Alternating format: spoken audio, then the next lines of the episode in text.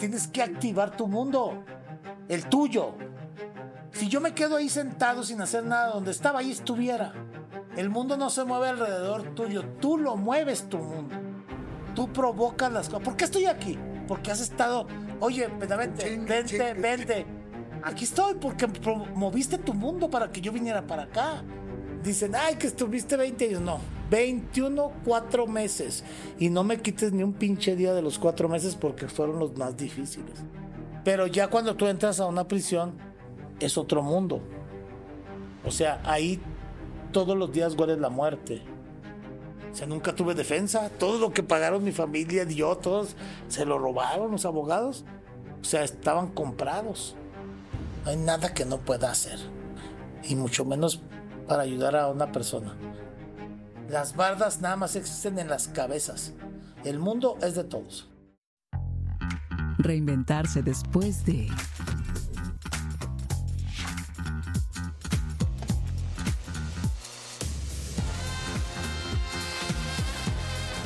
Host Juan Carlos Esquivel. Una producción de Canal Cero Televisión.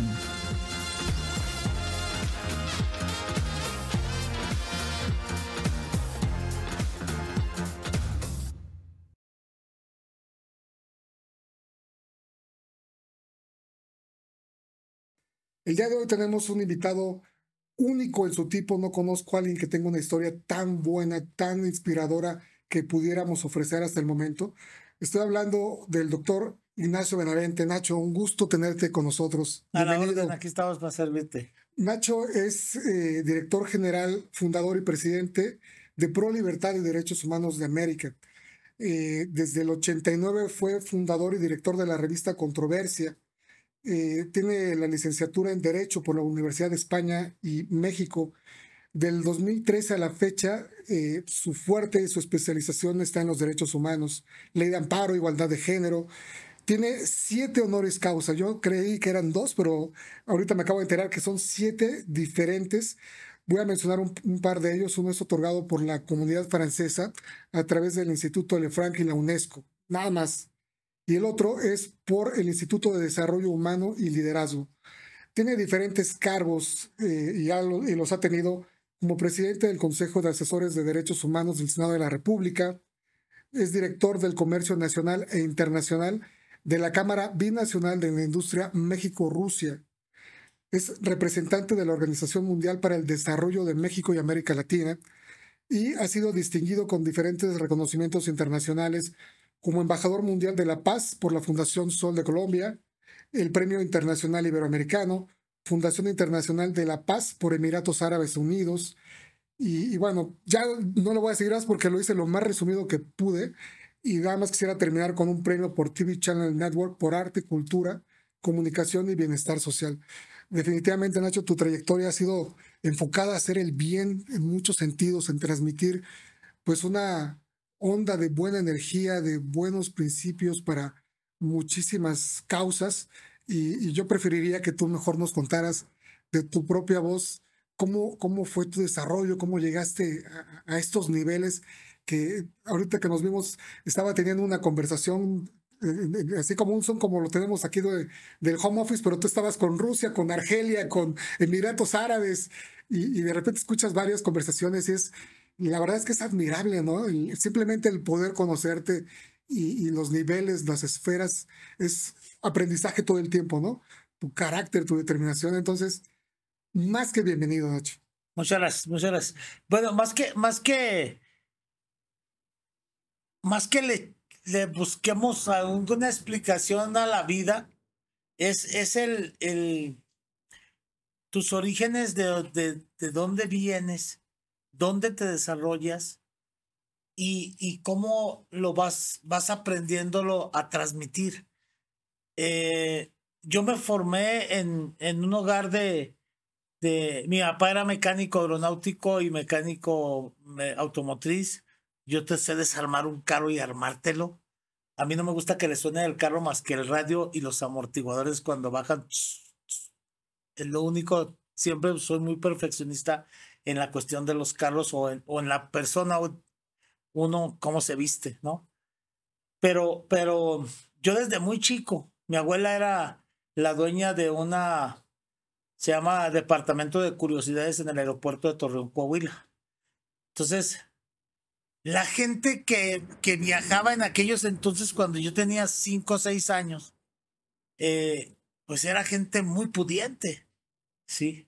Y era gente honorable, gente bonita, gente que olía bien, se hablaban bien, eran educados. Y yo no entendía por qué. Había gente educada y había gente, y había gente que no era educada. Hasta que vas creciendo y vas encontrándote muchas aristas ahí y muchos puntos ahí que dices, empiezas a comprender. Pero regresando a mis orígenes, eh, a mí me gustaba. Era un pleito entre mi tía, mi abuela y mi papá en llevarme mi papá al taller a ensuciarme o mi abuela o mi tía al departamento de curiosidades. Entonces a mí me encantaba el departamento de curiosidades porque ahí conocías a mucha gente. Mi abuela hacía unos quesos asaderos en la casa que la gente iba a buscarlos. Eran famosísimos allá en Torreón y se los llevaban para traerlos al interior de la República o otro país, se los llevaban para regalarlos, ¿no? Y en, e, ese era el gancho para que se acercara la gente. Y mi abuela les vendía chocolates, revistas, de todo. O sea, llegaban por una cosa y salían con todo. ¿Y ese se llamaba la tienda de las curiosidades? Sí, un departamento de curiosidades ahí en el aeropuerto de Torreón. Entonces, este, era el único que había en aquel entonces. Después fueron, empezaron a, a llegar más, más este, propietarios y, y después entraron otra, otra competencia y todo. Pero mi abuela, pues, era muy famosísima ella y mi abuelo y mi tía por, por el queso. Todavía los, lo sigue haciendo, mis, mis abuelos ya fallecieron, pero mi tía todavía está viva y todavía me habla y me dice que si quiero un queso, me hablan. Yo he ganado hasta apuestas porque dicen que no existe mi tía la de los quesos, pero sí existe, sí existe. Entonces le hablo y me manda queso ya de Torreón.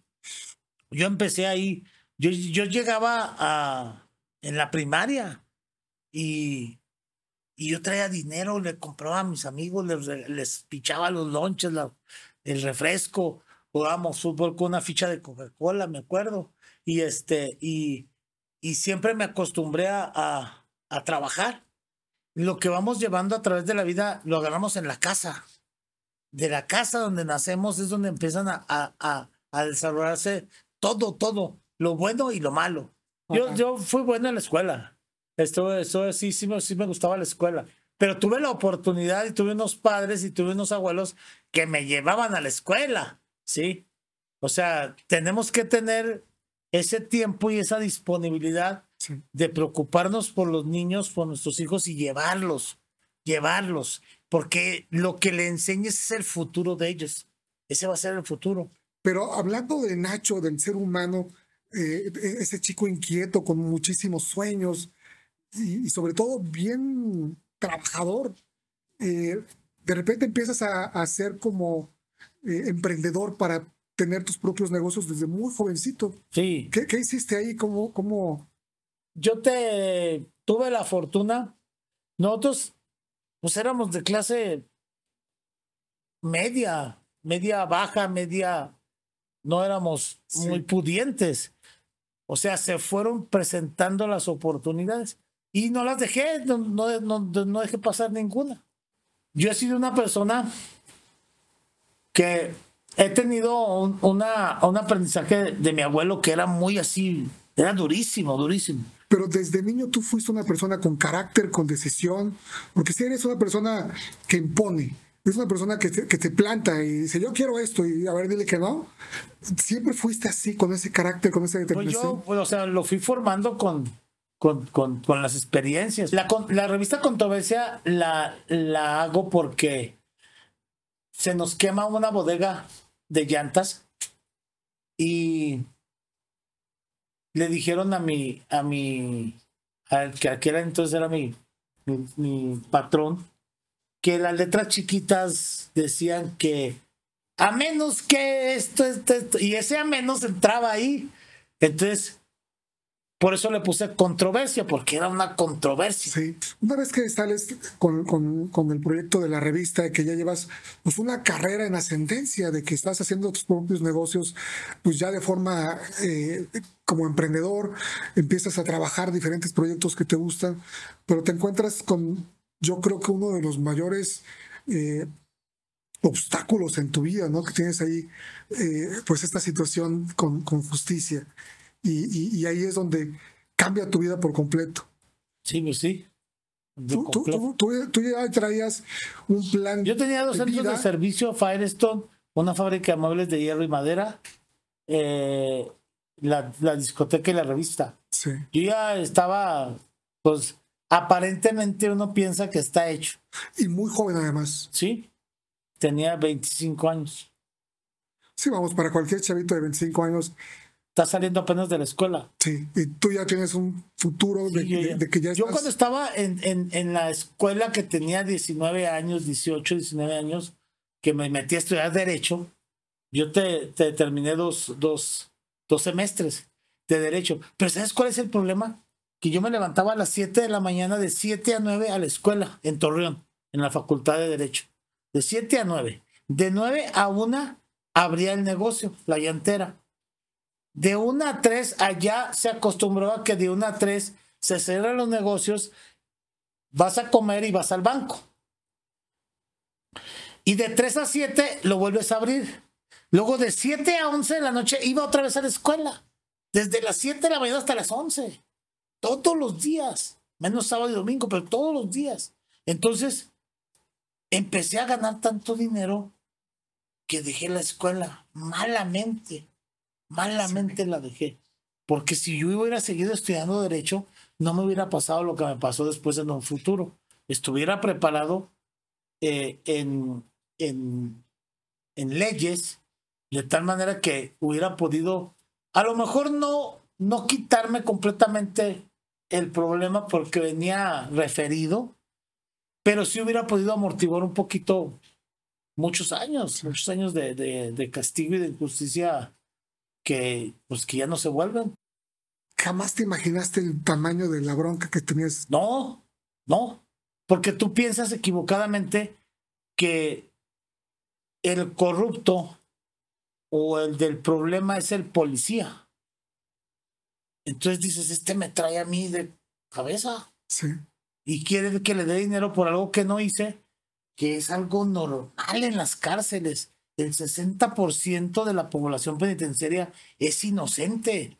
Está metida por una referencia, por el favor, por echarle la culpa a alguien, por pararle la bronca a alguien a otro y que alguien pare el problema. Es algo como adentro aprendes que no hay ningún delito, ninguno, ¿eh?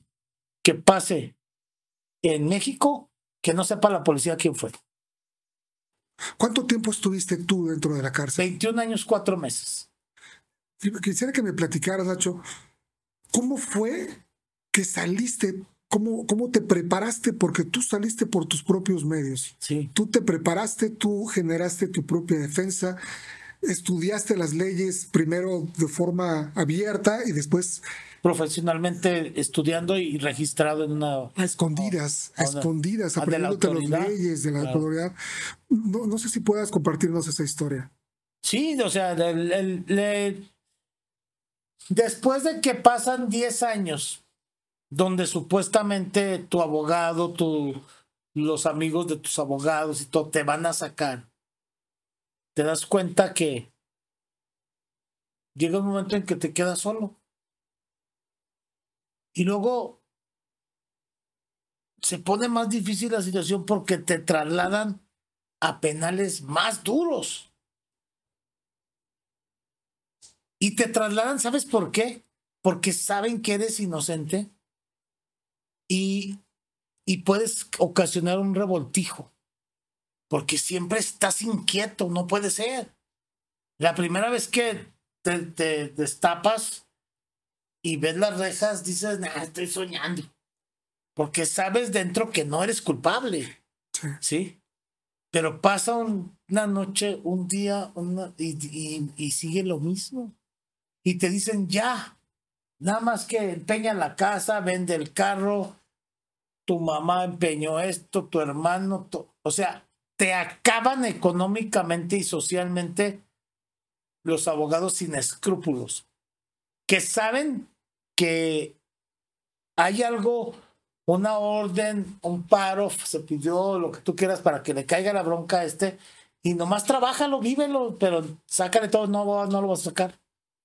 Las largas. Las largas. Y lo peor, abogados que se venden, que te dicen esto, esto, y, yo voy a contestar esto, esto, y te vas en rebeldía. Nunca contestaste las acusaciones ni te defendiste. No desvirtuaste, como se dice legalmente. Desvirtúa el hecho. A ver, pues es que sí pasó, se murió, le pegaron, pero yo no fui. Pero yo iba pasando por ahí. Pero no, no tienes la como no tienes el conocimiento, te dejas llevar por lo que te dicen terceros, en los que tú confías y crees que son profesionales y que lo que te están diciendo es lo mejor. Y no es así. O sea, son situaciones en las que dependes completamente de la confianza que le tienes a un tercero. Y es entonces cuando tú empiezas a estudiar leyes yo a los, después de 10 años. Después de 10 años. Cuando unas personas que salieron en la televisión en un banco, este, que estábamos seguros que ellos eran los del problema. Y mi abogado se dice, no, no hay problema, ya tú no tienes nada que ver aquí. Este, a los 10 años me llega una notificación donde dice que la orden de aprehensión de esas dos personas que estaban involucradas en este delito y que estaba plenamente convencido del Ministerio Público de que ellos eran y en los que estaba toda mi esperanza porque dicen, decíamos en cuanto los agarren pues yo me voy sí. Es lo que te digo de, de, del desconocimiento de la ley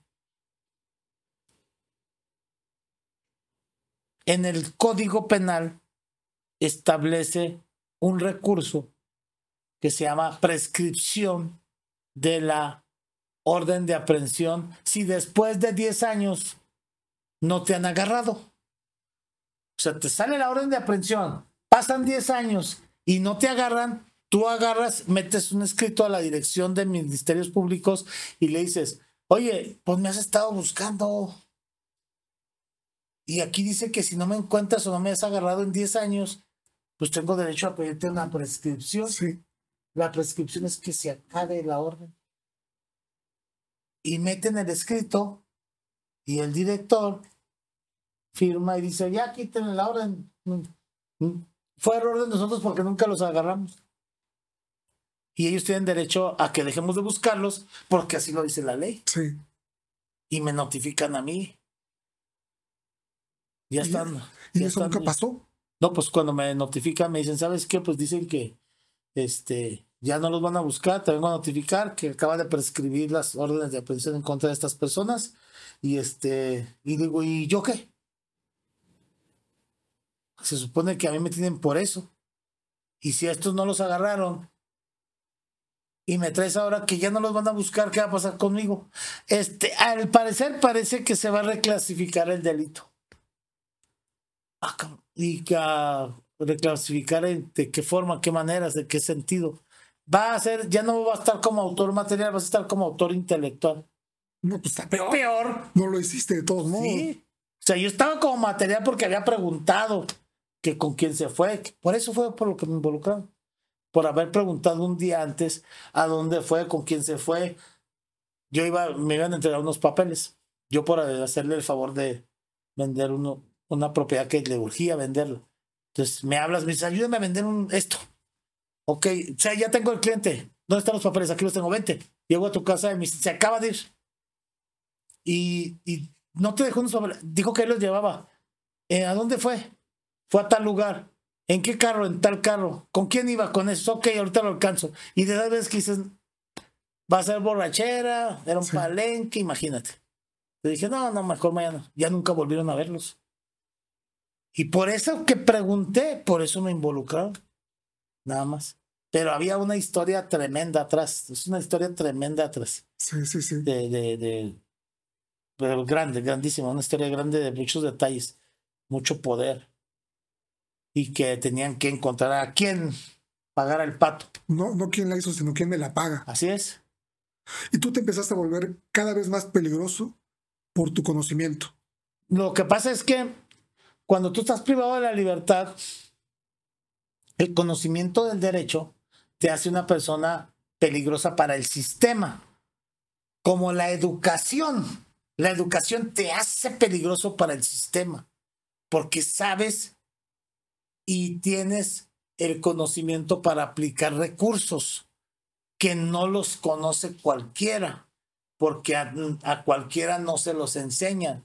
Tenemos el derecho de conocerlos, es un derecho constitucional, pero no nos lo aplican. No nos lo aplican. ¿Y cómo se te ocurre defenderte a ti mismo? Porque, por ejemplo, yo estuve en el penal de Matamoros, primero en Tijuana, en, Estados Unidos. Entonces, me, me, absuelven en Estados Unidos del mismo, ¿eh? De lo mismo me absuelven.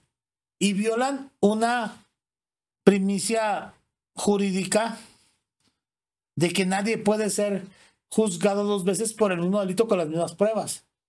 Y me vuelven a, a juzgar en México y me la aplican y me dan 70 años de prisión. Paz. Enterrado. Tenía 29 cuando me agarraron. Iba a salir de 99 si salía. ¿Ok? Pero ya cuando tú entras a una prisión, es otro mundo. O sea, ahí todos los días hueles la muerte. Dicen, quítate de ahí porque toda vez, ya estuvo acá y ves. Vidas vimos muchísimas que se fueron. ¿Sí? Inocentes, culpables por chismes, por lo que tú quieras. Pero es, es, otro, es otro mundo. Es otra cosa.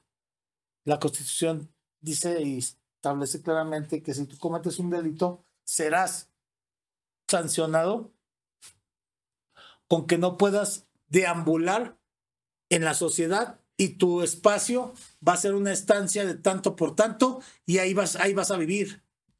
Pero no dices que te vas a inventar, te vas a aventar un tiro con mil personas. No dices, no, no dice ahí que están armados con armas de fuego y con armas punzocortantes. No dice que los guardias que te deben de cuidar son los que se sienten dioses y todos los días te están jodiendo. Y para que pare ese, ese, ese, ese, ese, ese hostigamiento, esa tortura, que lo prohíbe el artículo 22 constitucional, la, la, tortura, los azotes, los palos, te los dan todos los días hasta que te dicen cuesta tanto. Y tienes que pagar por vivir adentro. Vivir tranquilo. Sí. Y eso estamos hablando del área eh, institucional, gubernamental, ya no del otro, del autogobierno, que ese es otro gobierno. De los internos que están de los internos, ahí. que lo permiten quién? Ellos mismos. Por eso te decía que después de muchas cosas te das cuenta que no pasa absolutamente ningún delito que no sepa la policía quién fue. Porque todo está arreglado. Se muere alguien, ya sabe la policía que se va a morir. Y no pasa nada porque la policía sabe y está arreglada. Entonces, tienen que buscar a alguien. ¿A quién echarle la culpa? Al que le pagó no se la va a poder echar, porque ya aceptó el dinero. Entonces se la echa a un pobre inocente. Sí. Súbese, cabrón, este es el bueno. Y ya, la paga. Por eso te digo que dentro del, del, del de la población penitenciaria, el 60% de la población es inocente. Hay gente que sí es culpable. Sí. Y lo reconoce y dice. Pero hay gente que dice, no sé qué me pasó, estaba en un baile, una muchacha estaba en una discoteca, otro iba por la calle y pues súbase, cabrón, hasta te la cantan. Usted va a ser el bueno. Nos tocó ver muchachos en los que llegaban 20, 30 jóvenes. ¿Y ustedes qué? No, pues nos metieron en un hangar. Estábamos en una fiesta, llegó el ejército y nos llevó a todos. Y luego, no, pues nos pusieron en un hangar y estaba un cuate todo golpeado, todo. Y lo destaparon. Este es el que les vende la droga. Y todos, no, no, ¿cuál droga? ¿Cómo no? Ah, no, no es, no lo van a poner. Cerraban el hangar. Se los llevan a otro, a otro hangar. Y en el otro hangar estaba lleno, una pinche mesa grandísima llena de armas. Los ponen enfrente y células de los Z, células del Sinaloa, células de acá, células de delincuencia organizada en categoría B. 20 años de cárcel. No me digas. Y no habían hecho nada más que estar en una fiesta. Pero ese cabrón que tenían ahí amarrado, lo querían empinar. Y necesitaban quien señalara que él era el bueno. No quisieron cooperar. Los mandan para allá con armas y ellos son células de este determinado cártel. Peor que en cualquier guion de película de No, ciencia no, ficción. olvídate, o sea. Y así ve- vi- lo, lo ves, lo vives. No, no quisiera de imaginar todo lo que viviste por tantos años. eh. Y, y a mí me conmovió muchísimo cuando ya una vez que pasas la, el tronco común de derecho, donde no hay problema cuando lees el Código Civil o... Los códigos situaciones, o la constitución, la ley de amparo, ya no te la pasan. Entonces ahí hay una historia que tú me contaste que, que tú pedías que diferentes personas entro- dentro de sus cartas de familia te dijeran, oye, tú aviéntate el 1, el 2, el Exacto. 3, tú el 5, el Es que mira, cuando, cuando, bueno, en la situación de, de privado de la libertad, llega una, una universidad que se llama Universidad de México y España, es de aquí, desde la Ciudad de México. Entonces, él llega y le presenta a los internos del Centro Federal de Máxima Seguridad en Matamoros la posibilidad de que podríamos llevar una carrera para cuando saliéramos, hiciéramos algo. Entonces, yo inmediatamente, ya aporreado 10 años sin dinero, mi familia vivía en Tijuana, me habían mandado a Matamoros, imagínate, de mar a mar. O sea, te van alejando, te van alejando. ¿Sí? Entonces, este, mis hermanos, mi familia me decía, ya, ya no tenemos nada. Ya nos acabaron todo lo que teníamos, lo que tenías, todo, ya no hay nada. Te podemos estar mandando 200, 300 pesos al mes para que compres tu papel de baño, tu, tu pasta. Porque se supone Sí. que eso te lo deben de regalar y no es así. Tampoco te lo regalan. Todo es vendido. Entonces, cuando llega eso de los 10 años y llega la prescripción esa de que ya no los iban a buscar, entonces digo yo, voy a estudiar derecho. Lo que había querido estudiar de joven, que equivocadamente lo dejé por, por ganar dinero. Yo tenía más dinero que los profesores de ahí. Entonces, este, tomo la carrera de Derecho. Otros agarraron contabilidad, administración, técnicos eléctricos, muchas cosas que agarraron ahí. Y empiezo yo a, a recibir metodología de derecho, derecho romano, lo antiguo. Y me llegan los libros. Ahí estoy. Una cosa en, en qué más distraer, porque Sí. cuando me cambian a mí por estudiar derecho de la población en general a, se llama tratamientos especiales. Es bajo tierra y hay 10 celdas para acá y 10 celdas para acá. Y ahí supuestamente están los más peligrosos del penal. Ahí uf, conocí a celebridades del mundo de la delincuencia organizada a su máximo nivel. Sí. Sí. Entonces, yo siempre había sido deportista. Siempre me ha gustado el básquetbol, el voleibol, el fútbol. Entonces, cuando yo llego y nos sacaban una vez al mes al sol, una hora. No me digas, caray. Entonces, este, salíamos y desde que salíamos ya supuestamente alguien hacía los equipos. Salíamos, jugábamos y, o sea, era una hora a reventarte. No hay descanso. Siempre jugando y jugando y jugando para sudar, correr, ¿no? De- después de que estudias toda esta parte común y, y- y que tú empiezas a estudiar de forma creativa, clandestina. ¿Cómo se da a partir de ese punto hasta que tú empiezas a escribir tus propios escritos en una hoja con lápiz y los vas echando en buzón? No, lo que pasa es que al inicio entraban los, los, los libros de, de- del inicio de la carrera, que normalmente en todas te, te cuentan la historia de la, de la carrera, de, de la licenciatura, Sí. empiezas a, te vas al, al derecho romano y de ahí empiezan a, a jalarte todo. El problema empezó cuando ya me tocó después de como de seis meses, un año, que tenía que entrar los códigos y entrar la constitución. Entonces nomás llegaban, me la enseñaban y te la va a entregar al departamento jurídico y se la llevaban. Anteriormente a esos libros, los otros, llegaba el de metodología del derecho y te lo daban. Pero cuando entra el código, cuando entra la ley de amparo, cuando entra la constitución, ya no, te, ya no tenías acceso a esa información. Y nomás te la enseñaban, firmabas que lo recibes, pero te decían, te lo van a entregar y se lo llevaban. Entonces para mí era bien importante, súper importante era seguir avanzando y conocer para, para poder activar lo que yo ya, yo ya estaba, es más, muchos de mis amigos ahí dijeron, te estás perdido, tú ya vas a salir de, de una caja aquí o Con con- pies por delante, Sí, seguramente. dice, no, pues ¿cuándo vas a aventarte? Entonces, olvídate, ya tú ya no vas a hacerla. Y le decían, no, y no, y no, y no, y no. Entonces,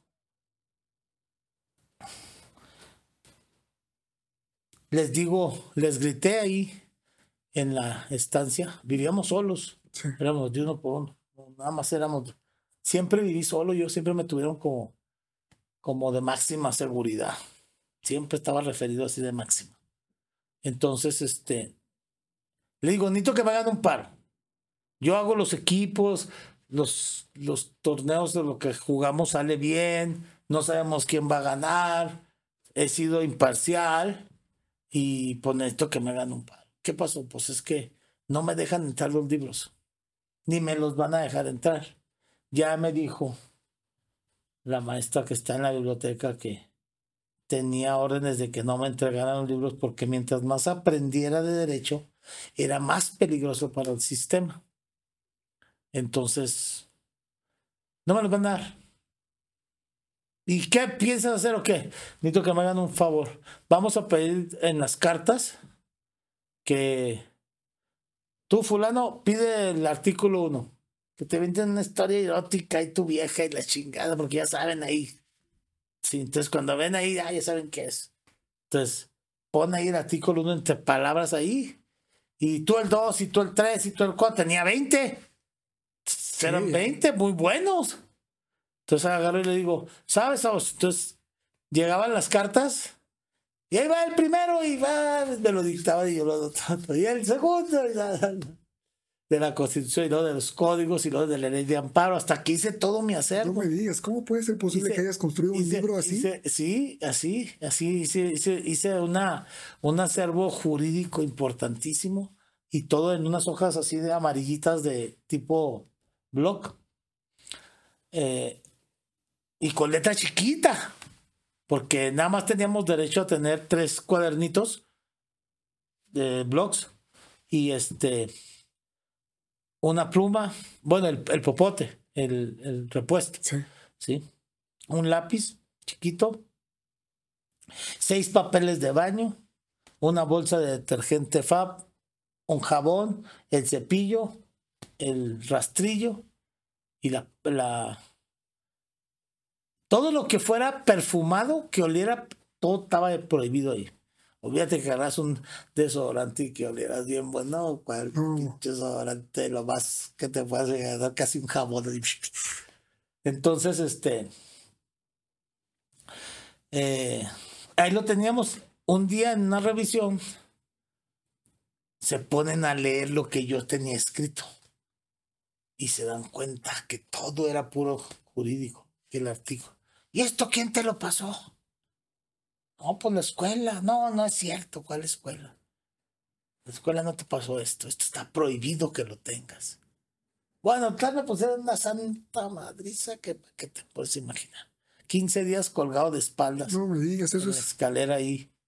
Ahí haces pipí, popó, ahí comes así, a donde alcances, te avientan el agua así, que tomes agua. Y... Colgado. Sí, sí, de espaldas. Amarrado de los pies en la escalera. Es que hay camas, literas de fierro, Sí. de dos, pero nada más vives tú. Sí. Y hay una escalerita y ahí es donde te amarran. Pues total, pasaron los 15 días, se llevaron todo. Y ya había avanzado yo bastante, porque ya inclusive ya tenía mi expediente ahí. Ya, ya, ya había logrado activarlo a base de incidentes no especificados. Vuelves a reactivar el, el, el expediente, ya cerrado el caso. Fue cuando me di cuenta que me había ido en rebeldía. O sea, nunca tuve defensa. Todo lo que pagaron mi familia yo, todos se lo robaron los abogados. O sea, estaban comprados. Y empezaba yo ya a, a moverme. Un amparo que me costaba 50 mil dólares, 10 mil, 15 mil dólares en Tijuana para hacer algo a favor mío, me costaba 6.50 cuando lo, lo aprendí a hacer. Eran el sobre y el timbre, que nos daba 6.50. 4.50 costaba creo el timbre y dos pesos el sobre. Sí. Entonces yo shh, lo hacía. Ponme la presente con fundamento, bla, bla, bla, solicito el acto reclamado, pum, y pegaba. Y me había costado 6 pesos 50 entonces y en otras 40 mil, 30 mil, 50 mil, y nunca, nunca ganaba ni uno. Y acá, en conciencia y ya preparado, los hacía bien, bien hechos. Paz.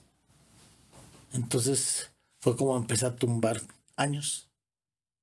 De 70, 60, de 60, 50, de 50, 40. Y le fui bajando y le fui bajando y le fui bajando. Hasta que un día les dije, ya me voy. ah, porque aparte tienes un, un problemón. Tú llegas a caerle mal a alguno de la gente de ahí. Ya sea... Hay dos tipos que están clasificadas allá en los penales. En los penales sí es así como dice el presidente, Chairos y, y Fifis. Entonces, hay, hay gente que le puedes caer mal y tú ni sabes, y, y sabe que te vas a ir, y va y te busca bronca para que lo mates o te mate o lo lesiones, pero no te vas. No te vas. Te matan, matas, quedas con un proceso, pero no te vas. Cuando saben que te vas a ir. Entonces es una lucha bien difícil. Es de sobrevivir todos los días. Y cuando ya se acerca el día que te vas, ¿cuándo es cuando te enteras que, que dices, no manches, ya va a ser tal día? No, no, es que ahí no, no sabes. Ahí llegan y te dicen eh, que vas a salir. Pero hay un periodo de 24 horas en el que te ruedan por todo el mundo. A ver si tienes una, una, una orden de aprehensión en algún otro lado. Y esas 24 horas son tremendas. Porque, por ejemplo, dicen, ay, que estuviste 20 años. No, 21, cuatro meses. Y no me quites ni un pinche día de los cuatro meses porque fueron los más difíciles. Es un cambio de todo, ¿no? Un cambio de vida, un cambio de, de- de- de espiritualidad, de sentido, de, de en todo. Pero lo, lo más sorprendente es qué es lo que empiezas a hacer en el momento en que sales. Empiezas a buscar cómo ayudar a muchas personas que están de forma injusta ahí. En vez de, Aquí la, la clave del éxito de mi preparación fue el haber podido ocultar mi acervo jurídico en un lugar donde no lo hallaron. Que eso fue fundamental. Cuando me cuelgan y, y, y regreso yo, pues ya ves todos, ¿no? Toda la gente, ¿cómo estás? Y este gritando y porque solamente por gritos nos comunicábamos. Y vuelvo a salir al patio. Y otra vez volvemos a acomodar todo, todo, todo golpeado y todo, pero ahí vamos. Donde, donde fue el éxito, el éxito mío fue cuando encontré en dónde guardarlos que no me los encontraron. Entonces, ¿te acuerdas de esos papel pétalo que tienen arriba unas, una, una hoja de seda que tiene unos pétalos azules? Sí, sí. Ah, bueno, ese es el que nos vendían. Entonces, les digo, hey, necesito los... No, güey, que te van a volver a madrear. Deme los artículos, vuélvanlos a pedir. Y ahí viene otra vez a pedirlos. Unos ya me los sabía, me los aprendí de memoria, pero pues, son muchos. Entonces volvieron a entrar el del 1, 2, 3, 4 y me empezaron a dictar. Entonces, cuando estaba escribiendo en uno de los, de los, de los, este, de los blogs amarillos, me levanto al baño y le corto tres, cuatro cuadritos y me suenan las narices. Y en la zona de las narices se me cae el, el rollo. Y cuando se me cae el rollo, corre. Y veo todo lo blanco que tenía por dentro. Y dije, este es mi cuaderno. Entonces, eh, todo lo que tenía, desarrollé todo hasta donde está el tronquito. Sí. Y de ahí, artículo primero, y luego lo enredaba. Artículo segundo, lo enredaba. 20, 30, el código, este, todo eso. Yo los ponía así. Tres, tres, tres papeles por dentro. Es un chorro de, de, de, de papel, ¿eh? Los llené de todo el acervo jurídico y los otros tres se quedaban arriba. Entonces llegaban las revisiones y le hacían así, porque al papel lo agarran y lo aplastan. A ver si sale una punta o sienten algo raro. Entonces nomás le hacían así y lo ponen atrás. Ponen. La primera vez que pasé dije, ¡fu! Ya la hice. Pa, pa, pa, pa. ¿Sabes cuándo se me cayó? ¿Cuándo? Cuando me lo quise llevar, ya que salí. Y no lograste sacarlo. No, pues se cayó y se salió todo. Me, me quitaron todo. No te dejan sacar nada. Entonces, yo dije, no, este, este es papel de baño para el camino. Hecha. Imagínate. Y se me cae y lo ve el direct- la directora.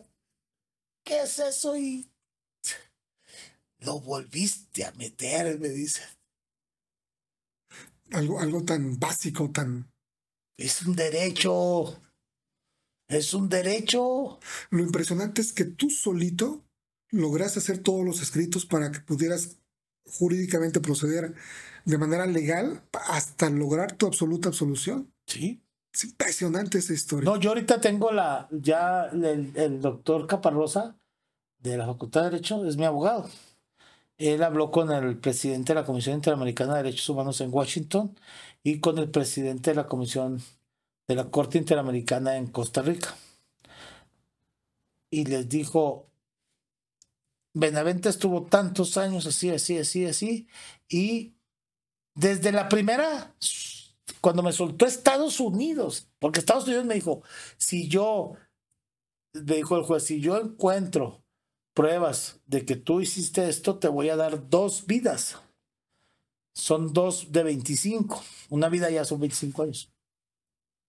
Dice, así que yo te recomiendo que mejor te vayas para México y arregles. Y allá te puedes aventar 20 años, 15 años. No 50. Sí, porque aquí te voy a, si yo, yo le dije, señor, discúlpeme, pero yo no tengo nada que ver. El policía es el que, bla, bla, bla, bla, es el que me trae. Entonces, yo creo que usted va a hacer una, un proceso justo. Lo invito a que conozca los hechos y si usted me encuentra culpable o el jurado, sin problema aquí le pongo las, las, como dicen las balas al pecho y métamelos, no una, dos, ni tres, las que quiera, pero yo soy inocente. Pasan ocho meses, pasa todo el proceso, pasa el jurado, dicen, absuelto, no guilty. Dicen, va para la calle. Y cuando voy a cruzar, me vuelven a agarrar. Y para adentro. Y ahora son 70. Una máxima jurídica no pueden, es ilegal procesarme dos veces por el mismo delito con las mismas pruebas.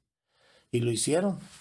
Entonces, cuando se entera el, el, mi, mi abogado, que lo conocí después y le platiqué todo, y él agarró y habló,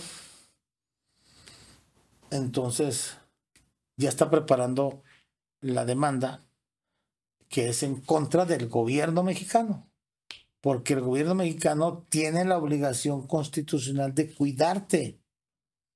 Si, te, si, te, si él tiene la obligación de cuidarte y no te cuida y te pasa algo, tú te conviertes en una víctima. ¿Sí?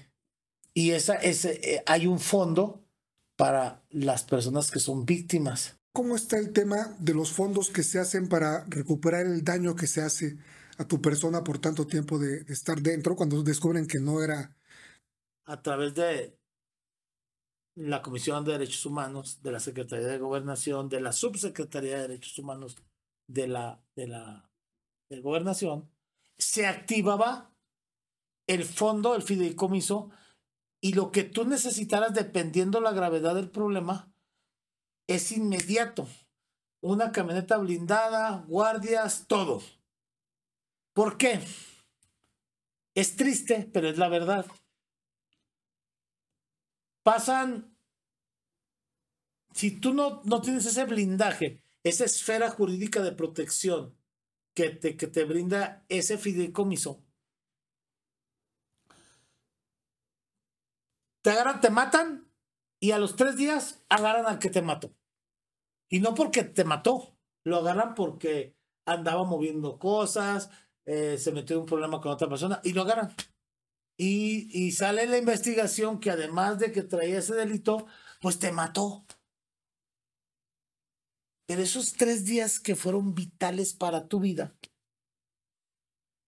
para eso es ese fondo, para protegerte. ¿Qué pasó? Con el pretexto de los el gasto innecesario y que el dinero dieron de baja los fideicomisos en este gobierno. Ya no hay el fideicomiso para los defensores de derechos humanos ni para los periodistas. Fíjate que está tan interesante todo lo que estamos platicando y nos falta muchísimo que platicar porque queremos hablar sobre todo de, del punto en que sales de prisión y empiezas a luchar por los derechos humanos, en que te conviertes en un activista, en que estudias derecho, en que obtienes la licenciatura. Me gustaría mucho que nos platicaras ¿Cómo tuviste la licenciatura? ¿Cómo te paraste? O sea, no me dejaron, a mí, a mí, adentro, yo ya estaba titulado adentro. Pero afuera estabas en, Adentro yo estaba titulado, pero nunca me dejaron recibirlo. Sí. O sea, no, no lo podían aceptar. Cuando es, una, es un principio de readaptación y de reinserción, estás haciendo y estás cambiando tu vida para bien. Yo hasta me pongo la medalla contigo, déjame tomarme la foto de que yo te hice abogado. ¿Cuál fue tu mayor motivación para no rendirte en estos 21 años y cuatro meses? Mi familia, mis hijos. Eso es lo que yo tenía una, una, como un peso encima de mí, de que yo veía cómo gente salía libre y regresaba. Regresaban, ¿por qué? Porque salieron y mataron al que lo había acusado injustamente o, o o le provocaron el problema, o salían a buscar a su familia y resulta que su familia estaba con otra persona y mataban al, al, al, que estaba nuevo con su señora, o mataban a la señora y se regresaban. O sea, era muy triste, es muy triste la, la vida del, del interno, porque, porque tienes dos opciones nada más. O sales a matar a toda la gente que te hizo daño y por lo que estuviste pagando. Y por ello obviamente vas a regresar a seguir pagando. O les demuestras que se equivocaron contigo. Y yo tenía un, un doble, doble trabajo. Yo tenía que demostrarle a la sociedad que se equivocó conmigo. Pero lo principal que tenía yo en mi cabeza es que nunca uno de mis hijos se iba a sentir avergonzado por mí. Entonces, yo desde que estaba adentro, después de ver todas las injusticias y todas las violaciones de derechos humanos que había, y que los, los vivíamos diario, porque diario entraba gente. Nos... Un día llega la Comisión Nacional de Derechos Humanos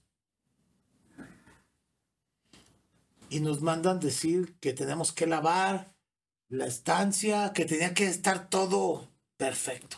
No sabemos qué, no sabíamos quién iba a llegar, pero iba a llegar alguien importante. Cuando entran, entran dos comisionados y un visitador de derechos humanos. Y, ya ves, pasan como se sienten pintados a mano. O sea, en vez de estar atentos, humildes y qué pasó, cómo están, qué necesitan, no, pasaban por el pasillo así como pavos reales. Y cuatro o cinco comandantes atrás de ellos. Y, oiga, que de silencio. Y está, está pasando derechos humanos. Le estoy pidiendo una asistencia y me dice que guarde silencio. Porque yo dije, ¿quiénes son? Y yo soy muy curioso, yo no me quedo con, dije, ¿quién se está pasando aquí como que dice por tu terreno pavoneándose, no? Entonces le digo al comandante, disculpe comandante, ¿quiénes son estas personas? Es de derechos humanos. Ah, quiero hablar con él. No, no se puede hablar. Pues entonces, ¿a quién vienen a ver? A las paredes, pues que vayan a un edificio viejo, solo. ¿O con quién vienen? Y me oyeron tan insistente y tan, tan reclamatorio que uno dijo, permítame un segundo y ahorita lo atiendo. Y siguió caminando por todo el pasillo. Ya llegó al tope y regresó.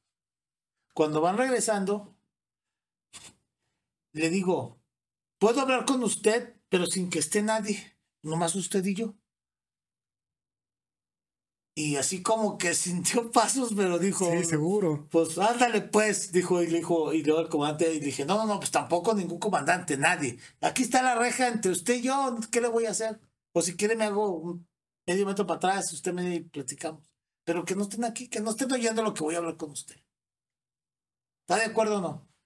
Dijo, o sea, me aventó una mirada como diciendo, y cada Ya te lo atoraste, sí, ya lo tenías. Sí, me atoré. Te dice, Sí, cómo no. Y le dice, comandante, por favor, sigan ustedes el recorrido, yo voy a hablar con él. Ahí espérenme en la entrada de la, del pasillo. Estaba lejos. Entonces, ya se van.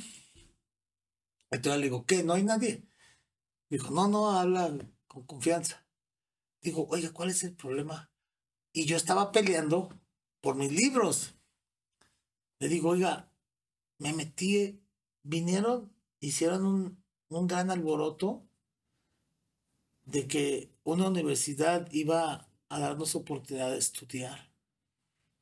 Y creo que afuera fueron bombos y platillos y todo. Y pues es una tristeza.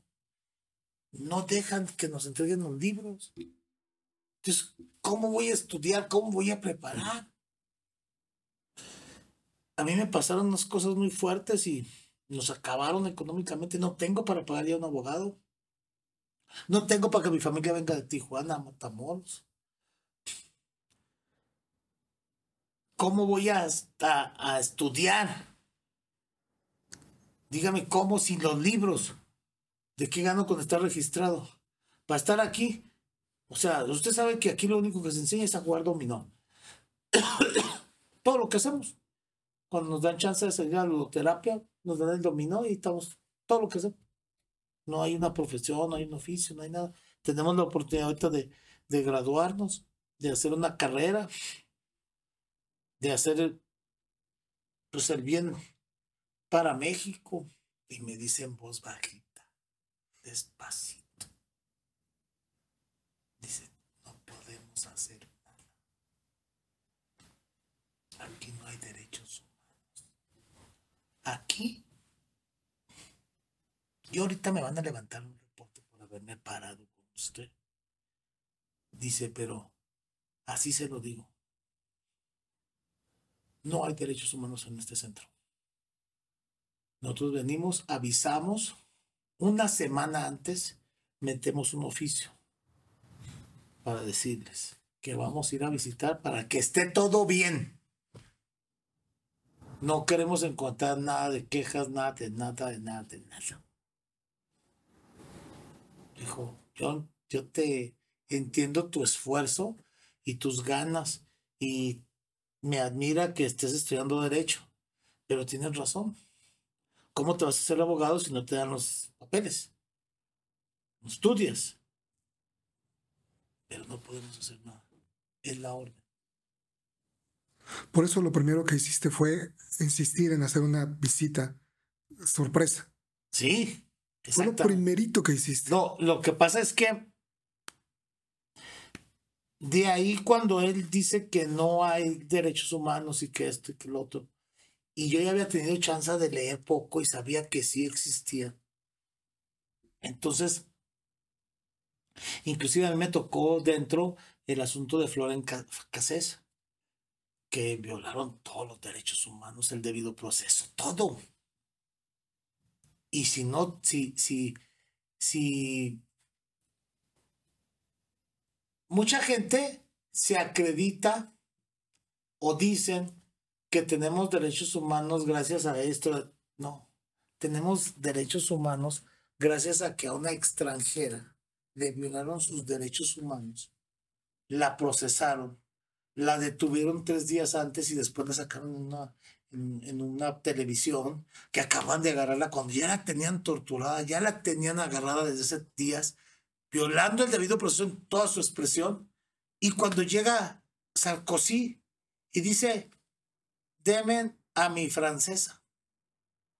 El Calderón fue el que le dijo, demen a mi francesa. Porque eso que están haciendo está mal. A ella no la acaban de detener, ya tenían tres días con ella. Y ella sí tiene derechos. No, que no. Ah, no me la das. ¡Pum! Meten la queja. Castigan. No tengo idea cuántas multas le metieron a México por no entregarla. A Florence Casas. Pero en cuanto entró Peña Nieto, llegó Sarkozy y le dijo, necesito a mi ciudadana, súbala. Ya estaban, pague y pague multas y todo porque se había violado el procedimiento, se había violado el debido proceso, se habían violado los derechos humanos. Después de ahí viene una recomendación del alto comisionado de derechos humanos de la ONU y de la Comisión Interamericana de Derechos Humanos, diciéndoles que cambiaran la constitución y que quitaran las garantías individuales del artículo primero y que pusieran los derechos humanos. Y nosotros adentro sí supimos que el cambio vino por esa orden, porque obligaron a México. O sea, la primera es, eh, te recomiendo que hagas esto. Ah, ¿no lo haces? Ok paga 5 millones de dólares, paga 10 millones de dólares más al país. Y tas, tas, tas. duró, no sé, no tengo idea cuántas multas pagaron, pero fue Calderón. Y, y no las pagó, no, no, no las soltó. ¿Por qué, Porque es un tema de ego, es un tema de lucha de poderes. ¿Cuál es el trasfondo de eso?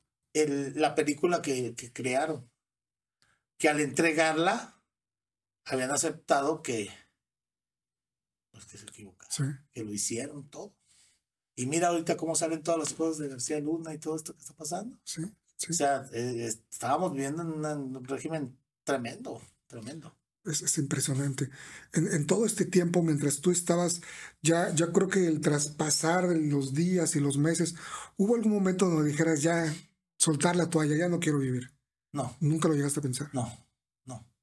Yo vi gente que se colgó, eh, vi gente que se cortó el cuello, vi gente que sacó los ojos, vi gente que se un balazo. Pero yo nunca, nunca, nunca me pasó por la mente. Mis hijos estaban siempre, mi señora, mis hijos estaban siempre en mi mente de, de que yo tenía que salir. Y yo le, yo le mandé unas cartas a mi señora y le dije, ¿sabes qué?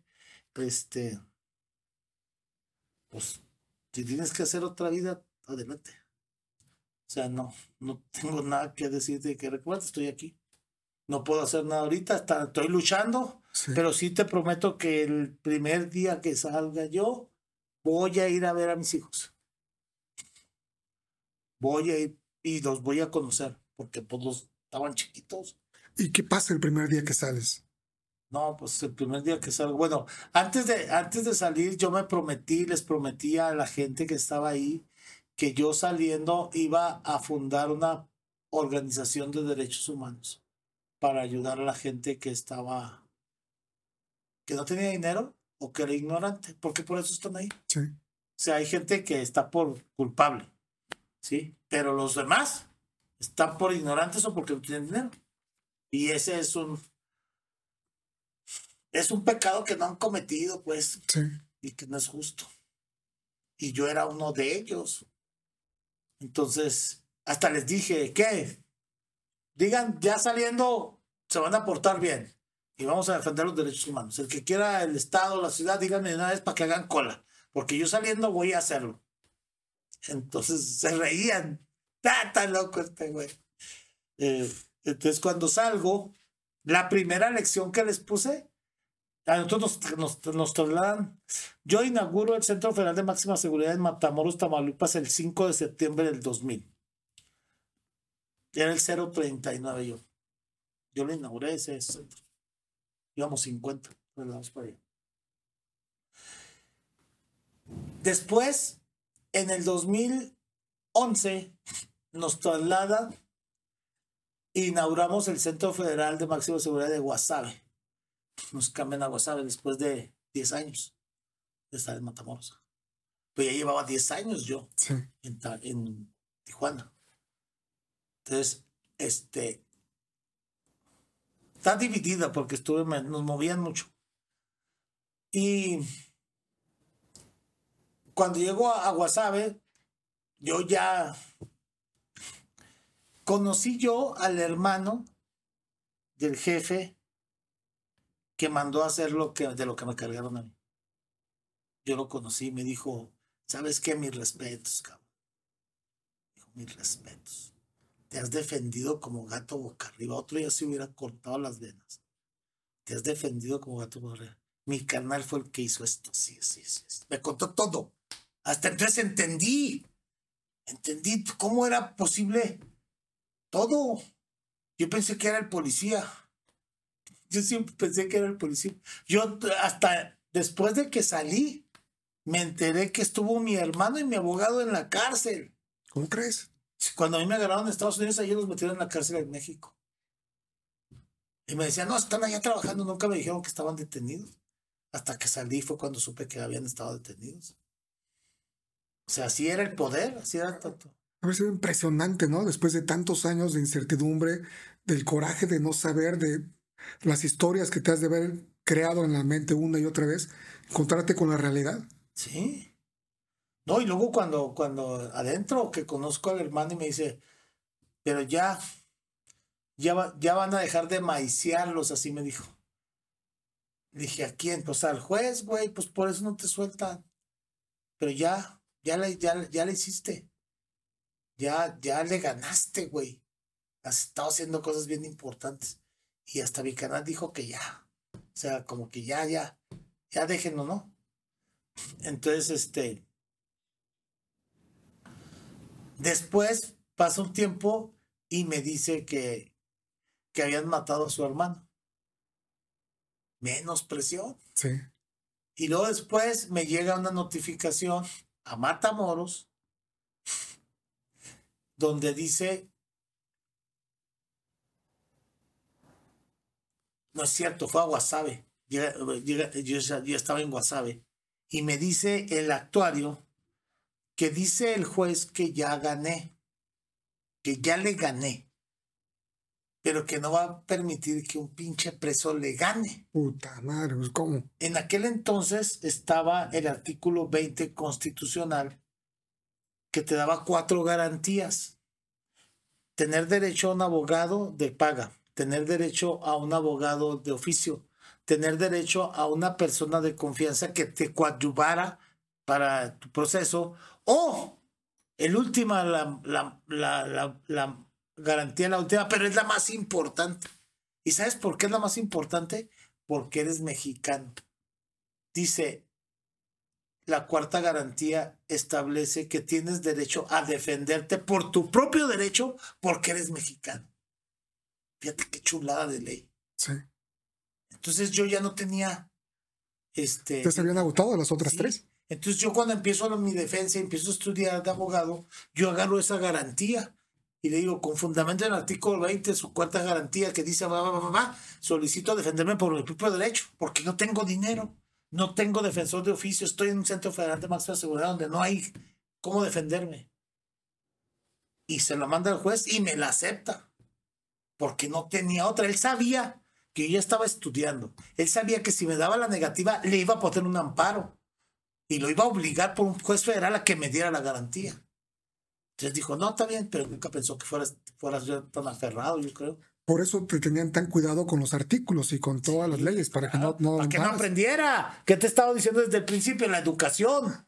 La Es que- educación. Es como si te viajaras al futuro para entender los hechos que sucedieron, para poder tener una idea de por qué se tuvieron que poner tantos obstáculos en tu camino. O sea, contar la historia al revés, Sí. donde vas encontrando los porqués. Sí. O sea, si yo me hubiera rendido a los 10 años, ahí estuviera todavía. Sí, sin problemas. Pero sí. agarré la escuela. Agarré la escuela. Por eso es a lo que me dedico ahora. Ahora agarro, meto diplomados, meto co- co- este, congresos, meto talleres de derechos humanos. Tengo una alianza con Argentina, Estados Unidos y nosotros. Está, hay un, este, un instituto de capacitación que es un amigo de Argentina, Norberto. Y le digo, hazme un diplomado de los, la gente LGTB, hazme uno de la, la mujer, hazme uno de derechos humanos, hazme uno de los pueblos indígenas. Y me arma y luego ya está. Y lo, lo transmitimos por internet. Y, se lo, y invitamos a la gente, a la, desde la organización y a los que vamos conociendo de acuerdo al, al, Al perfil que, al perfil con- que, que lo necesita. Cuando, cuando tú me platicas esa historia, a mí me encantó cuando tú fomentas y te plantas para que digas, tenemos que ir ahorita al penal sin avisar, sin llamadas. Eso fue el día eh, cuando salí de el, eh, yo salí el 12 de octubre del 2012. Ese día, cuando, cuando salgo yo, voy con el juez quinto de distrito en, voy a Mochis, porque en Guasave no hay juzgados de distrito. Y en, en, en Mochis está el quinto, el sexto y el séptimo de distrito. Entonces yo cuando salí, estaba mi hermano afuera esperándome y le digo, llévame al juzgado, cabrón, llévame al juzgado. No, es que aquí no hay juzgados federales. "Pues, ¿Dónde hay? El más cercano, el que está dependiendo aquí del, del, del, del. Entonces dice, ahorita investigamos. No, pues está en Mochis. Ah, pues de Mochis vamos a salir para Tijuana. Ahí está el aeropuerto. Vámonos. Fum. Llegamos y ya llegó. Y el primer día voy y me meto con el juzgado, con el juez federal, el 5. Y digo, ¿sabe qué, señor? Este, ahorita están torturando a fulano, fulano, fulano, están en tal dormitorio del pasillo tal, de la estancia tal. Y es el número tal. Y se llama fulano. Así. Y también este, y también este, también este. Le saqué como unos 20. Entonces dice, ¿y usted cómo sabe que los están torturando? Digo, porque acabo de salir. ¿Y cómo sabe que están amparados? Pues porque yo le hice el amparo. ¿Cómo que usted sí? Cheque las hojas, son unas hojas amarillas. Yo las firmo. Ahí dice, y esta es mi letra, mire. Y fue y checó. ¿Y qué es lo que anda buscando? Pues que haga una visita ocular. Que vaya y vea la gente que está amparada, vaya y revísela. Ya le dije en qué celdas están. Llegue directo. Ah, ok, vamos a verlo. Y como que me tiró al león. Dije, no me voy a ir. Me quedé ahí y al otro día fui con el sexto. ¿Sabe qué está así, así, así? Y en su juzgado están fu- fu- fu- fulano, fulano, fulano. Y yo hice los amparos. Ya le había dicho el otro, el del quinto, ya le había dicho. Cuando llego, tampoco hizo nada. Al otro día, al tercer día que llego, ya estaban afuera los tres. Digo, estábamos esperando que llegara. ahorita vamos a avisar al Ceferezo que vamos para... No, no, no, no, no avise, no avise. No avise, si avisa, ahorita se los van a maquillar, van a hacer unos dulces ratoncitos. Dije, no, llegue. Usted tiene el poder, como poder judicial, puede llegar y meterse hasta donde quiera. Y más si los tiene amparados. Están protegidos por la ley federal. Entonces usted tiene todo el derecho. A ver, ¿dónde está este señor? Y meterse sin que le mueva a nadie nada. O no tiene ese poder. ¿O quiénes son o qué? No, sí tenemos. Somos hombres o payasos. Sí, ¿no? sí, sí, no, de, de, de volar y les pegué en el ego. Sí, no, sí. ¿cómo no? Si tenemos ese poder. Ah, Pues llegue. ¡Fum! Se fueron. La directora, ¡fum! Concentrada a México y tres comandantes detenidos. Todos estaban golpeados. No, ya de ahí me fui al aeropuerto. Ya había hecho mi primera misión. La primera de muchísimas. Tú, tú ya tenías dimensión del poder que tenías en ese momento de ayudar a las personas. Claro, claro. Yo sabía las injusticias y sabía cómo, cómo contrarrestarlas, pero legalmente. No ir a gritar ni que te, hagas a- te agarres a chingazo allá afuera o que Sí. te avienten gas. No, no, no. Tenemos derecho a este recurso, nada más es saberlo aplicar. Y un juez federal es el que le. O sea, tú en un amparo o juicio de garantías que se llama, solicitas el reclamo de lo que está pasando mal. Cuando tú haces ese acto reclamado, el juez toma tu parte y haz de cuenta que se hace tú y le dice a la autoridad, a ver, dame un informe justificado del por qué no dejas ver a la familia esta, a su pariente. Y en caliente contestan, no es cierto, señor. Aquí está. Y es por eso que pueden entrar. Magia es pura. ¿sí? Nunca aceptan el acto reclamado. Luego lo dicen, no es cierto. A mí no me ha dicho nada, aquí no ha venido. Y en caliente pasan las cosas. Pero es conociendo. Porque el juez toma tu lugar y dice, a ver, ¿por qué no me dejas entrar? ¿Por qué? ¿Qué pasa? Dame una justificación. ¿Por qué? Y la justificación nunca existe. Él dice, no es cierto el acto reclamado. Esa mujer miente. Aquí estamos esperándola que entre cuando quiera. Entonces le notifican, oiga, pues es que usted no ha ido. No es cierto. Vaya. Llega y señora, pásele, ¿cómo no? Con todas las facilidades. Globos y todo, y ahí pásenle a ver. Ahí está, está bien, no está golpeado. Está todo. Ah, ok, entonces fírmeme aquí, por favor. Fírmeme aquí donde está satisfecha su, su reclamo. Y ya tiene el, el recurso para estar. Ya no tienen problema, ya no, no lo van a volver a entender porque ya saben que sabe. Para determinar si una persona es culpable o inocente, se tiene que llevar un procedimiento de un año. Y al año te dicen, pues ya sálgale. ¿Y qué pasó? No, pues ni, ni gracias, ni disculpas, ni para afuera. Si no agarraste otra bronca adentro, obviamente. Y lo que haríamos todos sería correr y lo más lejos que puedas para, pues ya para estar libre, ya ni le haces de tos. Claro, claro, claro.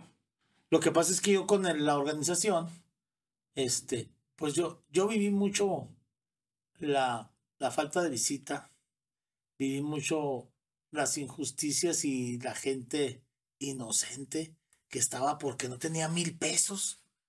Una vez saqué a una persona que lo acusaron de que se estaba robando una barda. Entonces me hablan y me dicen, oye, ¿sabes qué? Ahí está una persona en la cárcel y me están diciendo que si le puedes ayudar. A ver, sí, cómo no. Voy, lo veo y digo, a ver, ¿cómo está el asunto? ¿Cómo está el asunto?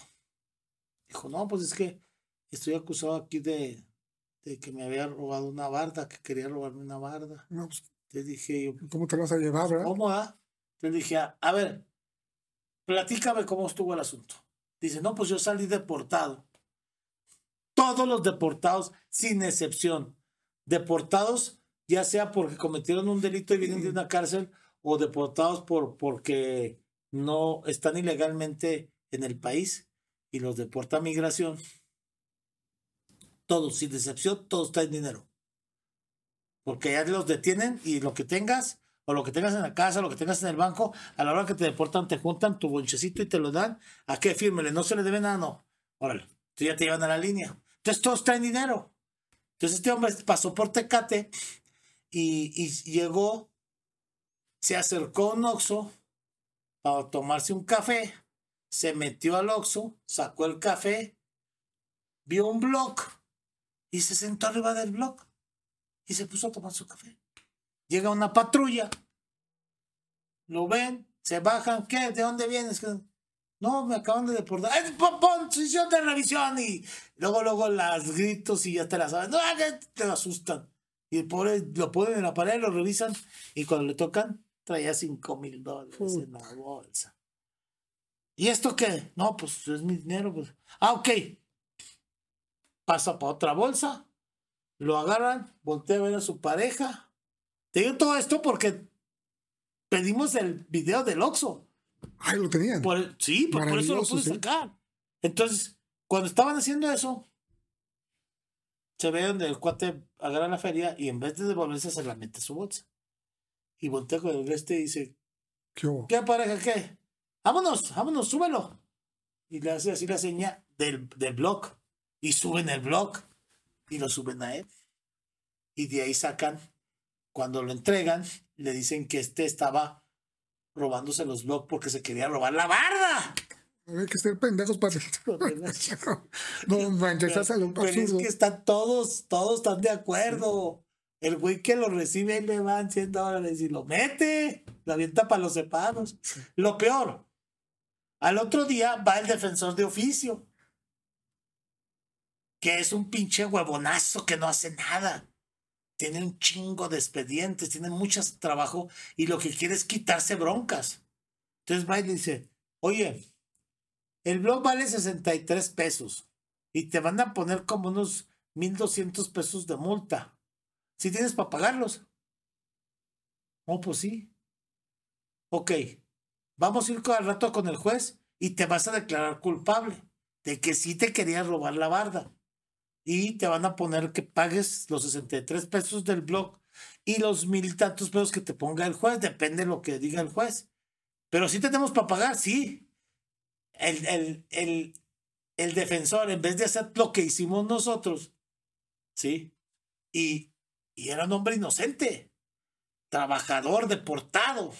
Entonces, en vez de, de investigar y saber qué, dice, no, pues aquí, aquí ya la hice. Este güey se declara culpable, le ponen en la multa, le ponen la reparación del daño, del lo que traía, y se va. Ya no lo vamos a volver a ver aquí. O sea, fíjate la, la, la mentalidad tan, Sí, tan cobarde, tan arrastrada, tan... sí. O sea, Entonces, le dice, ya ves que en Estados Unidos te declaras culpable y hasta te dan una pena bajita, sí. ¿sí? Porque no los haces batallar. Así es aquí. El que no quiere trabajar era el pinche defensor. Entonces, agarra y, y lo llevan con el juez. Dicen, lo llevaron con el juez. Y cuando me dijo el juez, a ver, usted está acusado de esto, ¿es, ¿es verdad? No, sí, señor. Este, yo me quería robar la barda. Entonces el, juez le dijo, ah, cínico. O sea, aparte, cínico. Pues son 63 pesos más 5 mil y tantos de, de multa por cínico. No, pues está bien. ¿Tiene para pagarlo? Sí, señor. Ok. A ver, secretaria, hágale aquí el recibo y que es. ¿Y el dinero dónde está? No, pues. Ahí está, ustedes lo tienen. ¿Cómo que nosotros lo tenemos? Pues sí. Pues me lo quitaron los policías. No, pues aquí no hay nada para adentro, cabrón. Llevaba dos años adentro. No, pues. dos años por eso. Cuando salgo, cuando me entero y todo, ya voy allá al Oxxo. Y un amigo de allá de, de, de, de Cate, es muy conocido ahí, es amigo y todo, y le dije, ¿sabes qué? Necesito que me consigas esto, para ver si es cierto. A ver si no lo borraron ya. Le dije, pues no sé, pero a ver, otro lado. Consiguió el del Oxxo y el de otra casa que, que daba contra el Oxxo. Y ahí se ve donde llega el pobre cuate caminando normal, se mete, saca su café y el bloque ahí estaba. Y llegó y se sentó y de rato llegar a policía y de ahí se armó todo. Dije, juez, mire, pa, pa, pa, pa, pa. Yo sé que es una vergüenza lo que está pasando, pero este hombre no tiene por qué tenerlo aquí. No hizo nada. No puede ser. Sácalo. Ya lo saqué, lo mandé. Era para de Michoacán. Como a los, como al año, me llegó un camión de aguacates que venía del tío del señor en agradecimiento porque lo había sacado. Ahí me tienes vendiendo aguacates en todas las esquinas de Tijuana. en bolsitas. Hice bolsitas de aquí. Y ya estábamos vendiendo mis hijos y yo. Pues de ahí este, nos salió pues para financiarnos un poquito. Oye, pero antes de la organización, termina una historia y empieza otra, porque me gustaría que me contaras la historia de cómo tienes el crédito para estudiar en la universidad y poder sacar tu... Ah, es que cuando yo salgo en, en octubre, eh, llego ahí a tu casa, allá en Tijuana, y, y, y, sale una publicidad de que estaban dando eh, la oportunidad de entrar a un diplomado de derechos humanos. Entonces yo conocía eh, de derecho, pero un, un, diplomado ya es especializarte en algo concreto. Entonces cuando yo lo vi y yo es lo que quería yo poner una organización de derechos humanos, dije, voy a aprender derechos humanos, porque yo ya pues, sabía derecho, pero no sabía derechos humanos. Voy a Playas de Tijuana, ahí está la escuela. Y busco a la maestra que era la que traía ese asunto. Y le digo, maestra, este, ¿cuánto cuesta? Valía creo que 10 mil dólares valía el curso. Eran casi seis meses. Y este, digo, ¿sabe qué, maestra? Tengo un problema. Este, quiero estudiar el diplomado de derechos humanos. Quiero abrir una organización pero quiero prepararme. Entonces dice, no, pues está bien, pues fírmale aquí. Y, yo no sabía cuánto costaba, entonces yo me registré. Cuando me dice eso es tanto y... y, ah, ¿De dónde? ¿De dónde? Digo, ¿sabe qué? Hágame un favor. Dice, ¿qué? Es que no tengo dinero, acabo de salir de la cárcel, llevo 21 años, 4 meses adentro. Ya salí, ya, me habían dado 70 fíjeme, yo le voy a pagar. No, ¿cómo crees? Hasta la primera vez me hizo, no, ¿cómo? Al otro día volví a ir, al otro día volví, hasta que la convencí. Dijo, ay, Benavente, ya, ya está lleno el lugar. Nomás a ver dónde te sientas. Pues, ¿cómo? ¿Dónde me siento? Sí, pues está lleno. Pues llego más temprano. ¿Qué batalla? no es problema. Pues llego más temprano. Están ahí todos los lugares solos. Llego una hora antes, aunque esté solo, yo llego y me presento. No, la primera vez que llega, llegó una escultural, una mujer escultural. El ministro, que fulano de tal, que bla, bla, bla, que este. Y empieza a leer todo su currículum, impresionante, la Suprema, la Corte, allá, todo. Y cuando terminó así, terminar, ya como parecen artistas, ya están de acuerdo, ¿no? Terminó así de, decirlo y sale el pinche gordo, el ministro. Ya saben quién soy yo, ¿verdad? Así bien bravo el güey. Y todos así. ya saben quién soy yo, ¿no? Pues sí, ya leímos. ¿Y tú quién eres? No, pues yo soy el juez penal, de la primero a lo penal, fulano de tal. ¿Y a qué vienes aquí? Pues vengo a estudiar derechos humanos. ¿Y tú quién eres? No, pues yo soy agente federal. ¿Y tú quién eres? No, pues yo soy soldado.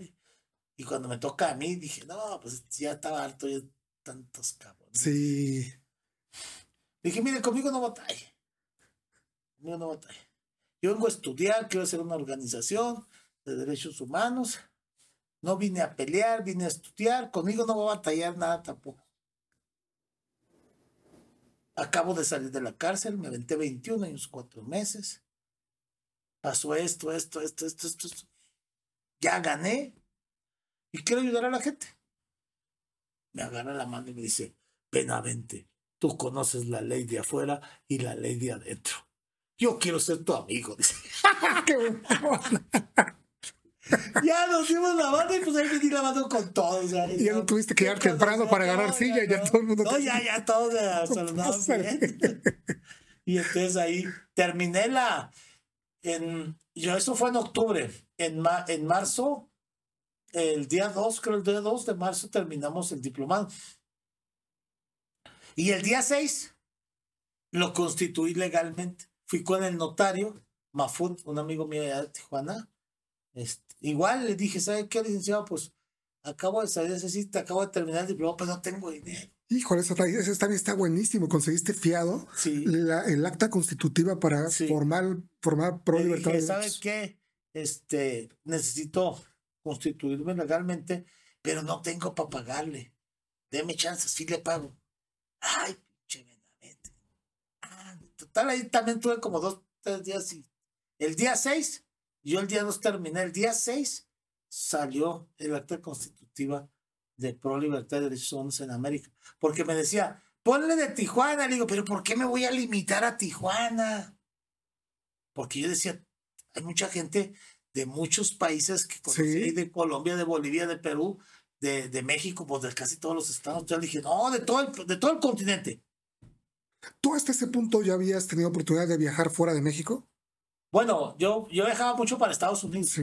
con mis tíos, ¿te acuerdas que te decía Sí, del avión? Sí. Y luego ya viví en Tijuana y pues todos los días pasaba a Tijuana. Pero yo nunca había salido de Estados Unidos o de México. Nunca, nunca, nunca. Salgo yo, este, una persona me dice que una, una persona amiga de ella de San Diego tenía una, un problema legal y no le hacían caso y bla, bla, bla. Entonces le ayudo, hicimos muy amigos, una señora muy respetable ahí de las señoras de, de San Diego. Y después ella me presenta a su hermano. En ese lapso, ah, yo fui a buscar a, un lugar que se llama Plaza Patria en, en Tijuana. Es un centro comercial. Yo andaba buscando dónde ir registrando, porque aparte no es nada más el notario, hay que ir al registro, hay que darla de alta y to- toda la el Sí, acta, sí. ¿no? O sea, es, un protocolo y es uno de dos o tres meses para terminar de hacerlo todavía. Bien. Entonces yo andaba buscando dónde registrar y me habían dicho que ahí estaba una oficina del gobierno. Yo fui y estaba afuera muchas señoras grandes y yo pensé que era ahí, me meto y era un consultorio de, de acupunturista. Y era un doctor, es un doctor. Entonces sale el doctor y dice, ¿qué pasó? ¿Qué se le ofrece? Y yo me saque la lengua. Y, y saqué la lengua y dijo, no, que anda malo de esto. Y me puso aquí un, pues, sin pedir permiso, eh, ¡pam! me puso una aguja y otra acá. Y ay, casi se me salió la lagrimita. Imagínate cuánto tiempo sin tocarme las orejas nadie llega, ¡tas! Y luego entonces este dice, ¿qué anda haciendo? Y luego le digo, no, pues le debo algo, ahorita hablemos de eso, ¿qué, qué anda haciendo? Digo, ando buscando un registro para la organización, me dijeron que quería una oficina de gobierno. Ah, sí, aquí había, pero ya se fueron, ya no hay nada. ¿Y para qué quieren, reg- qué quieren registrar? Ya dije, es que ya le platiqué poquito de lo que me pasó Sí. y lo que el registro y todo. Y dijo, ¿y, ¿y cómo le está haciendo? Pues si acaba de salir, digo, pues no sé, o sea, ahorita vine aquí nada más, le pedí el carro a mi mamá prestado y, y me vine en él. Digo, pero pues es ocho cilindros, imagínese. Era una Ford Explorer. Digo, me está tragando la gasolina. Me dice, no se preocupe, venga aquí por 150 pesos diarios. Todos los días le voy a regalar lo que cuesta una consulta para que tenga la gasolina y para que haga eso. Qué maravilla. Duró como un año dándome 150 pesos todos los días, cabrón. No me digas. todos los días. Es, es increíble cómo encuentras ángeles Sí. en los lugares menos esperados. ¿sí? Y yo iba todos los días por 150 pesos. Todos los días No, pues iba para hace echárselos de gasolina a la camioneta. Sí. Después pasa un poquito el tiempo y, y me encuentro a esta señora Berta de la Fuente y este platico con ella del asunto ya salimos ahí de dos, tres cosas y de repente me presenta a su hermano y me dice, necesito que le ayude a mi hermano. Y, y su hermano me dice, ¿tú sabes quién soy yo? Digo, no, pues no. Este, yo soy Roque de la Fuente. Ah, muy bien. Y vamos a ir por el voto latino. Voy para presidente de Estados Unidos. perdón, sí, sí, voy para presidente de Estados Unidos, ya estoy como demócrata, bla, bla, bla. Voy a pelear contra Hillary Clinton y Bernie Sanders, eh, de precandidato a la presidencia de Estados Unidos. Entonces dice, pero no tengo a alguien de confianza y necesito un coordinador de campaña para todo el continente. Entonces me dice que usted es de Derechos Humanos de América y que ayudó a mi hermana. Entonces, quiero que sea mi coordinador de campaña. Wow. Entonces digo, vámonos. Sí, sí, vámonos. Y me voy con él a conocer todo América por el voto latino para que toda la gente de los que están aquí le hablarán a los de Estados Unidos y votarán por él. Él es mexicoamericano, hijo de una, eh, su mamá de Nuevo León y su papá de Veracruz. Él, su, el papá llegó a Tijuana, empezó a vender carros, artesanías y todo. De repente le debían un dinero, al señor le pagaron con una propiedad que no valía nada, que es Mesa de Otay en Tijuana, era un pinche cerro ahí todo, Sí. no se ve nada. Y de repente el gobierno pone la otra aduana ahí, la cárcel, y ¡pum! se va todo para el cielo y se hacen multimillonarios. Toda la toda Otay Sí. se llama De la Fuente, es de ellos. Entonces, tiene 400 corporaciones. Uf. Les dijo, yo te voy a ayudar. Este, vámonos. Y nos fuimos. Entonces, yo donde íbamos llegando, ahí tengo todas las fotos. eso, te digo que yo siempre, Sí, sí, yo lo que hablo te muy lo bien. demuestro. ¿Entiendes? Documentas muy bien, además. Entonces, este, empezamos desde Guatemala hasta Argentina y de México hasta Alaska. Entonces fu- fuimos yendo y donde iba yo llegando iba conociendo gente y le decía que no, no quieres abrir la oficina aquí conmigo de derecho y fui abriendo oficinas. No me costó nada. Eso es lo que te iba a preguntar, ¿cómo logras establecer tantos puntos de contacto? Porque al final de cuentas se logra construir una red de que ya tienes una en Colombia, después ya tienes una en Chile y después otra en Veracruz. Y es, es como un... Lo que pasa es que él me dejaba, me tenía confianza y me Sí. decía, órale, Porque hacías eso y también lo tuyo. esto. Entonces, él nunca supo que yo estaba haciendo lo otro. Sí. Yo llegaba, hacía lo de él, bueno, hacía conferencias, traía periodistas, todo. Íbamos a las, a las casas, a la gente, platicamos. Y ya cuando estaba relajado él y se dormía, yo buscaba, a ver, tú, ¿de ¿qué, qué haces? No, ¿sabes que estoy abriendo esto? No, pues yo te ayudo. Órale, vas. Y al, al principio eran personas. Al rato eran más personas y al rato ya tenían una casita y ahí lo usaban de oficina. Y al rato ya teníamos una oficina y así. ¿Y cómo se logra mantener, con qué recursos se logra mantener la operación de una sola persona que se dedique a eso? No, es que yo lo hago sin cobrar. Entonces, cuando yo platico con la gente y la gente se identifica, me abraza. En los congresos me abraza y me dice, a mi hijo le pasó eso, a mi sobrino, a mí me pasó eso, acabo de salir. Entonces se identifican Sí. y tienen gente cerca que dicen, yo le ayudo. Y todos son voluntarios. Tengo 6.8 millones de mexicanos de voluntarios ¿En de la organización. Que ahorita estamos en la credencialización de todos que no hemos terminado, pero ya, ya encontramos una aplicación para que todos se metan automáticos porque no podemos hacerlo nosotros solos. No, es una barbaridad de información. Entonces quiero sacar 40 millones para, para diciembre de la organización. 6.8 millones de Es lo que personas que están ahorita. solo en México. Sí, en México. Y a nivel América, 17, no, bueno, ya estamos a nivel global, porque gracias a fondos humanitarios de Suiza, que los conocí también y todo, este, me pidieron a través de, porque fondos humanitarios pertenecen a UNICEF y a ONU, y pidieron que como yo ya tenía en Rusia oficina, este, en, en París, en Italia, entonces dijeron, tienes que cambiar el nombre ya, tú ya no puedes ser pro libertad y derechos humanos en América. Entonces digo, ¿y ahora qué hago? Tienes que ponerle global. Entonces volví a regresar con mi amigo. Ya le habías pagado su lana, me Sí, imagino. ah, no, no, digo, muchas hambreas, ¿no? Entonces digo, ¿sabes qué? Y todo esto, esto. Y lo metió. Y hace, hace que tenemos como seis meses que nos acaban de autorizar el nombre de Pro Libertad y Derechos Humanos en América Global. Y abreviado es PLDHA Global. Y es el nombre, mm, el- ya estamos en todo el mundo. Yo, yo cuando vi el primer documento oficial de PLDH dije, no manches, ¿qué es esto?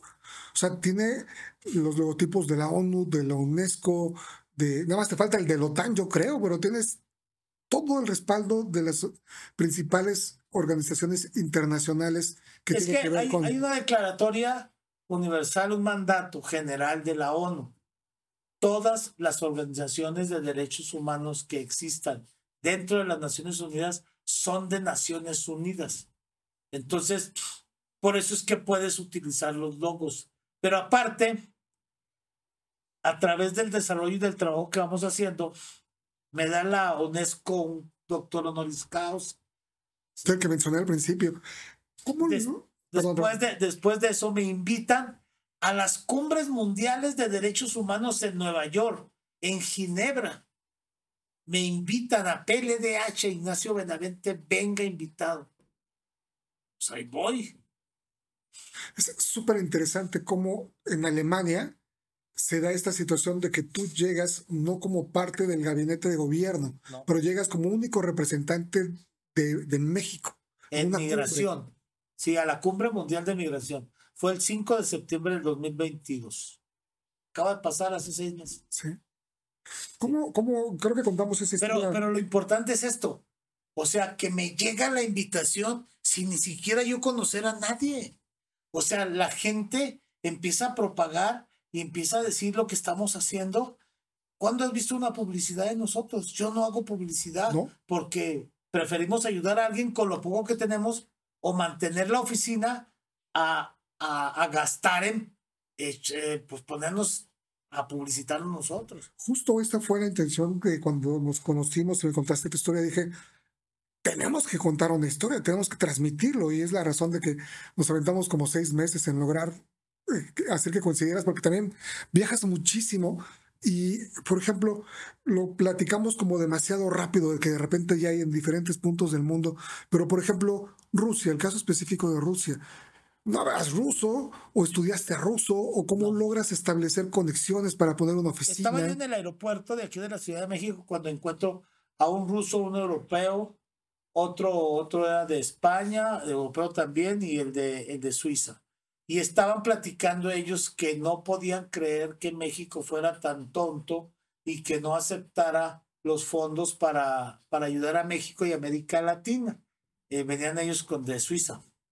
Entonces, yo estaba a un lado de la mesa de ellos y los estoy oyendo hablar a Edward que habla español perfectamente.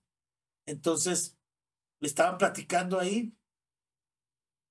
Y que ya se iban porque un diputado y un senador los habían traído cuatro meses y que le habían gastado como 200 mil dólares en puros restaurantes, bares y ya sabes todo, fiestas y todo, y que ellos habían pagado y que, y que no habían logrado demostrar que hicieran algo por la humanidad, por la gente, por un proyecto de alto impacto social, que nomás los traían, co- vente para acá y que llegaban y más gente y, ellos eran los que pagaban las cuentas.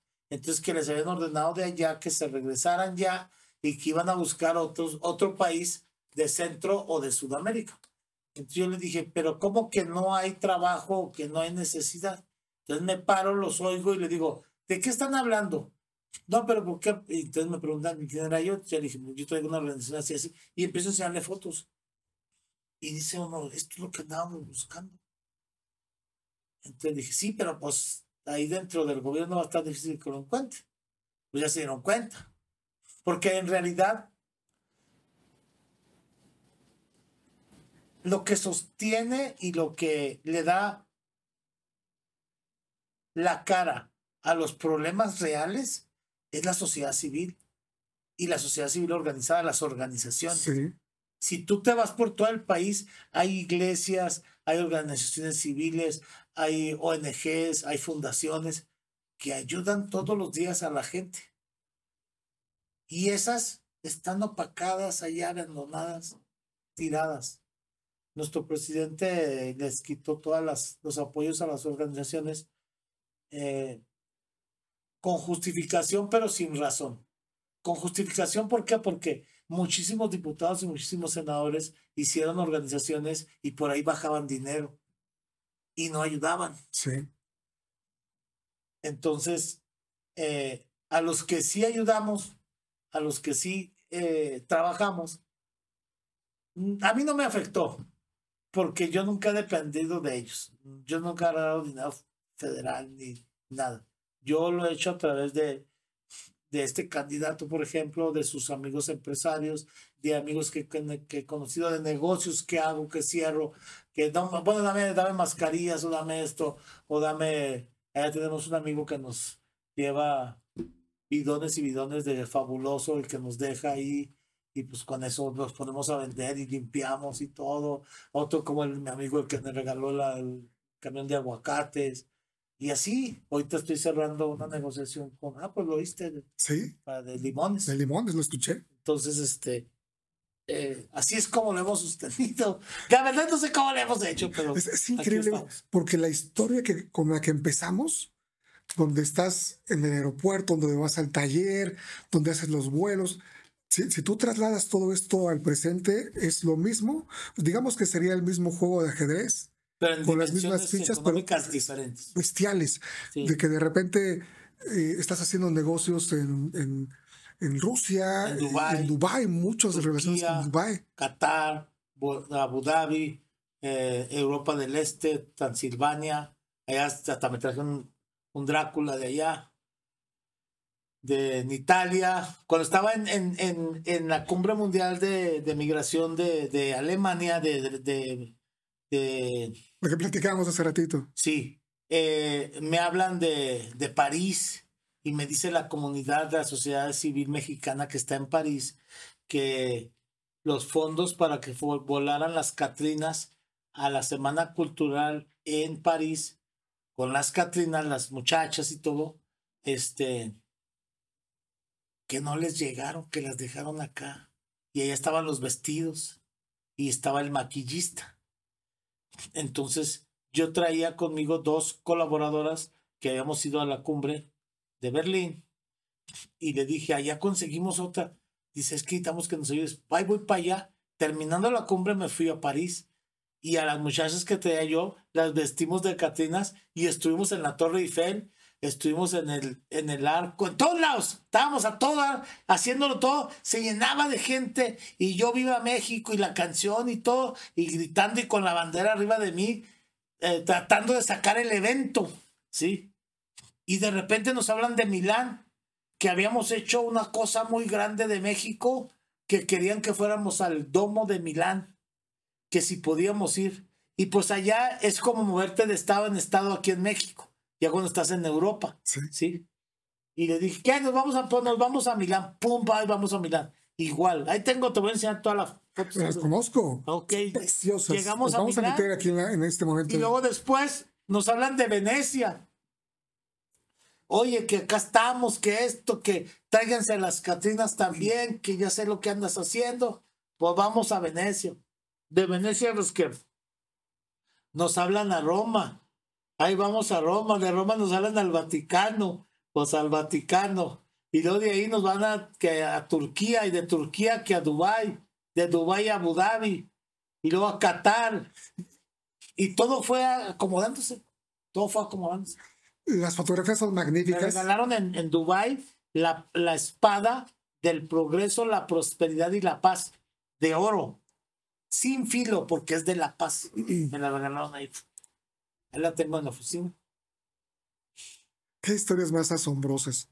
De verdad que es impresionante la actitud con la que tomas las cosas, porque pues de repente se te presenta y, y te subes o te quedas, pero No, yo, las- yo me subo siempre, no me quedo Siempre. con las ganas de que a ver qué va a pasar. Vámonos.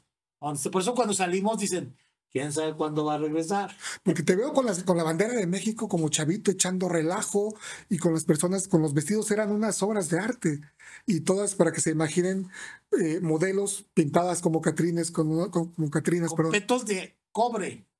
y unos vestidos majestuosos. llenas de mariposas de ahí de Michoacán. O sea, hermosas, hermosas. O sea, y, y está la oportunidad y yo la tomo. Esa es la verdad. Yo la tomo. De, de ahí es donde viene también tu apoyo hacia el arte y la cultura. Claro. Porque no solamente es a través de derechos humanos, No, también no, no. incluye muchas otras cosas que podemos echarnos. Queremos hacer el Congreso Mundial de, de- de Derechos Humanos, la Cruzada Mundial.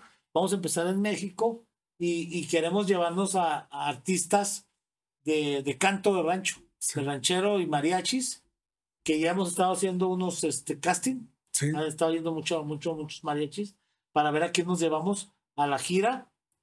Tengo la invitación de 98 millones de cristianos de Estados Unidos que quieren que vayamos allá para que quieren donarnos un dólar para la organización, para hacer los albergues.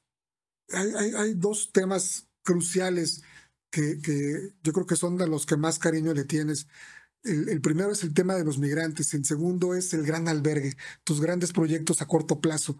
Platícame, yo veo las fotos de los migrantes y veo imágenes desgarrantes de un barco donde están una multitud que están agarrándose donde pueden, Colgándose como saltando. lienzos, Sí, como tiras, y se caen. Ahí me platicaron los pobres haitianos y los africanos que cuando les pasó eso y sobrevivieron, por eso me lo pudieron platicar, fue que se murieron como a 100 mil personas, se los tragaron los tiburones.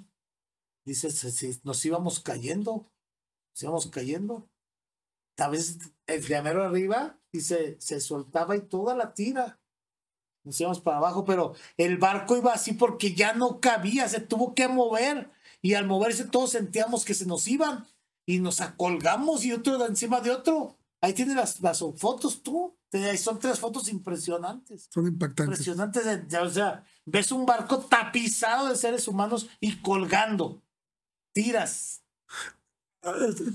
Hablemos, por ejemplo, de la frontera de Tijuana, donde hay también cantidad de personas en situaciones desgarradoras también. Y entonces llegas tú y llega la organización a ofrecerles, como dices, techo, comida, una cama, una toalla, aguas. Medicina. Y, y- y- y de repente el albergue llega a su máxima expresión y dices, pues a la azotea, ¿no? No, pues saqué todo abajo de la bodega y a la azotea y pusimos este casas de campaña arriba.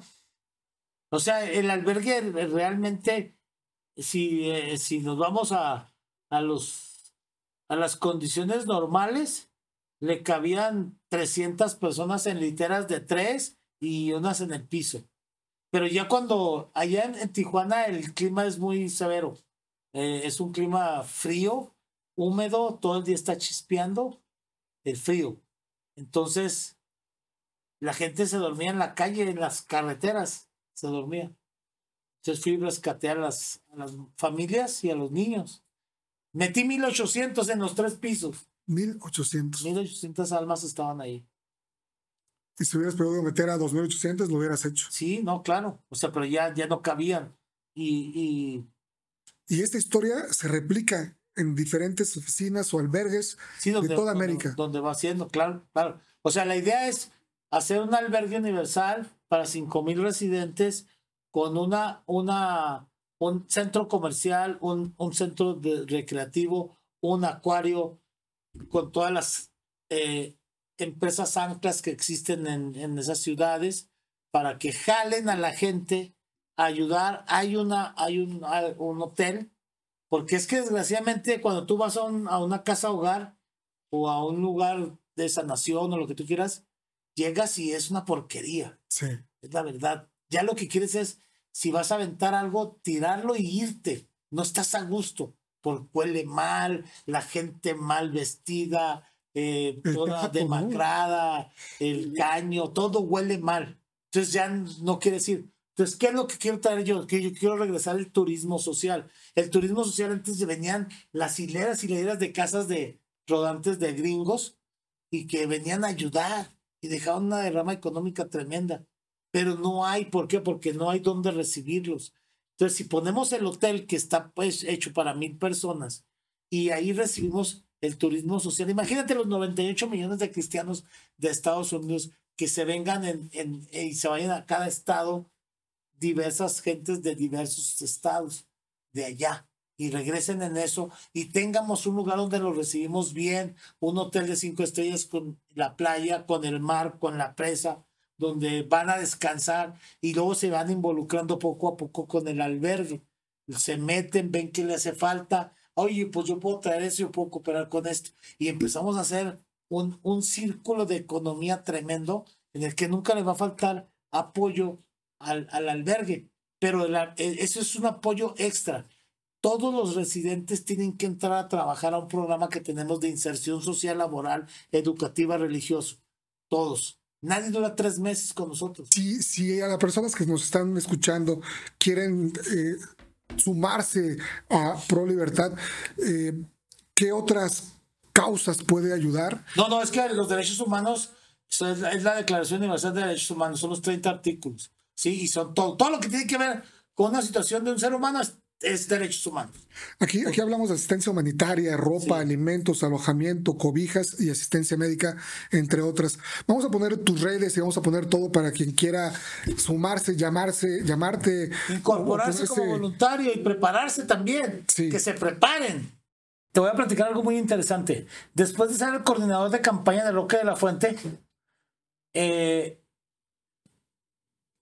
resulta que el 8 de noviembre del 2016 eh, gana Trump y en diciembre acomoda toda su estructura, recibe el cambio de gabinete, etcétera y todo. Y nosotros teníamos una autorización para llevar 100 haitianos o 100 africanos a la línea y que cruzaran. Todos los días pasaban 100.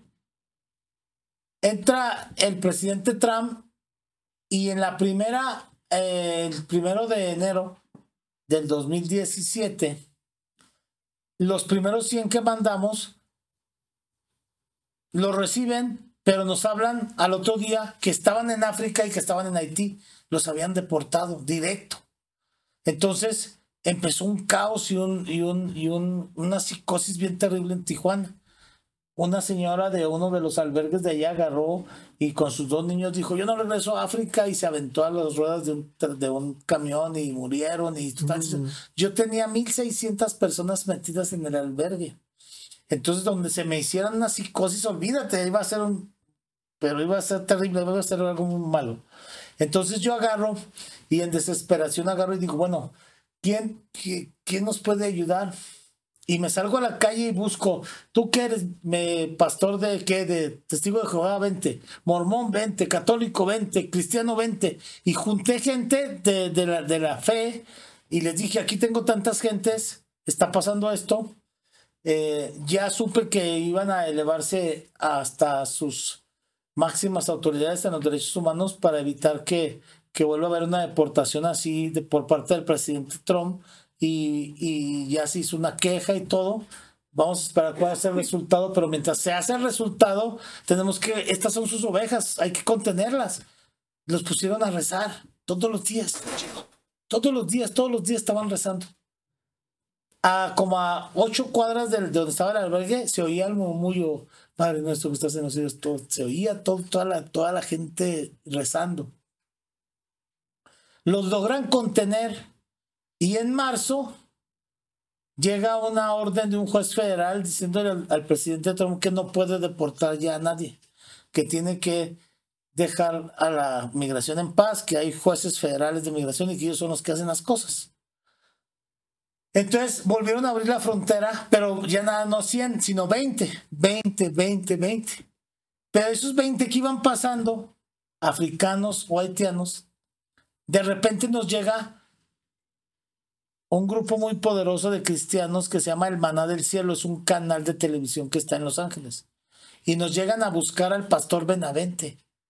Entonces dije, perdón, no, no, yo no soy pastor.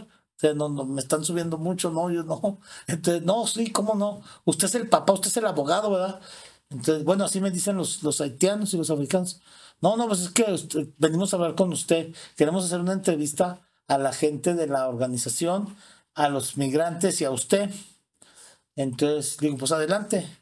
Entonces ya cuando me tocó que me entrevistaran a mí me dicen, queremos que nos diga cómo le hizo para cambiarlos, transformarlos del vudú al cristianismo, a los muchachos. Entonces dije, no, yo no hice nada de eso, no, no, no, no, ¿cómo no? Usted es, usted es el pastor y trataban. Entonces le digo, yo lo único que hice después de lo que pasó con los, con el presidente Trump, de lo que hizo, este, jalé de todos los, de todos los pues las religiones que hay aquí en Tijuana y los metí para que me ayudaran a contenerlos. Ah, pues entonces usted es el responsable de que ahora la comunidad africana y la comunidad haitiana esté entrando a buscar a los grupos cristianos y a las iglesias cristianas. Se está llenando allá de gente de color de por, por, por eso. Entonces dije, no, pues se están dando las gracias. Está bien todo. Bueno, total se acabó eso, se fueron. A la semana vienen por mí que me quieren ver en el en el estudio de, de del maná del cielo. Y me llevan a Los Ángeles. Y ahí es cuando me dicen que quieren cooperar para hacer el, el, albergue. el albergue y que quieren darme las gracias porque se convirtieron a cristianos, toda la gente del vudú, que, que bueno, tal, se hizo una revolución también ahí con la gente de África y de, y de, y de, ¿cómo se llama? Y de Haití. Ahorita me acordé por lo del barco. Sí. Porque vinieron de allá a pedirnos que cómo le habíamos hecho. Pues no, nosotros no habíamos. Pero eh, para ellos yo soy pastor o misionero, me dice. Pues, no, pues les conseguiste. las banderas. y les conseguís una cantidad de adeptos a la religión tremendo. Sí. Oye, Nacho, después de tantos retos a los que te has enfrentado a lo largo de tu vida, ¿cuál ha sido el mayor de ellos? ¿Cuál ha sido tu mayor reto? Mi mayor reto. Mi mayor reto es ahorita el, el recuperar a mis hijos completamente. Porque salgo y encuentro a mis hijos, bueno, cuando los dejé estaban chiquitos, y ahorita me encuentro con, con hombres y mujeres de 20, 30 años. Entonces, este, con las mujeres no tengo problema, pero los varones, híjole, tremendos. Ahorita estoy en, en una lucha de socialización con ellos bien tremenda. Ese sí es un verdadero reto para mí. Fíjate qué, interesante que has librado las peores batallas que cualquier, cualquier ser humano. Dicen que, que, nadie estamos listos para, para saber de qué somos capaces hasta que tenemos la obligación de hacerlo, ¿no? Y, y, cualquiera dirá, no, no, no podría, pero pues sí, la mayoría se quebraría ante situaciones tan, tan delicadas como estas. Cosa, a mí, a mí Dios me metió para prepararme para esto. Esto es una, es una, es, ya es un estilo de vida mío. O sea, yo traigo esa misión de hacer esos albergues porque vamos a ayudar a miles de personas. Hemos recibido a más de 3 millones 600, 3 millones 266 mil personas en el albergue de Tijuana de 98 naciones en 10 años. Aquí el 6 de marzo acabamos de cumplir 10 años constituidos. Es nada comparación del volumen tan descomunal que tiene al alcance. Eh, esta pregunta te la hice al principio y te la voy a repetir ahora después de todo un trayecto de la historia. ¿Qué tan importante ha sido tu carácter para llegar hasta donde has llegado? Mira, yo...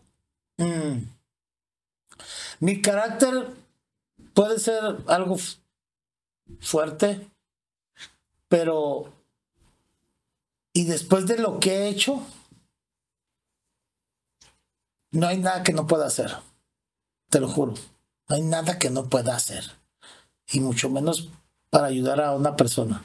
No hay nada que no pueda hacer. Aquí afuera estoy en Disneylandia. Ahí adentro estaba en un cuarto de 3x3. No me puedo imaginar. Eh, tú, tú, me decías que, que, la gente te ve y, y, pues yo creo que tienen un sentimiento, cada uno por una historia diferente de gratitud. ¿Cuál crees que sea el mayor legado que vas a dejar con tu vida?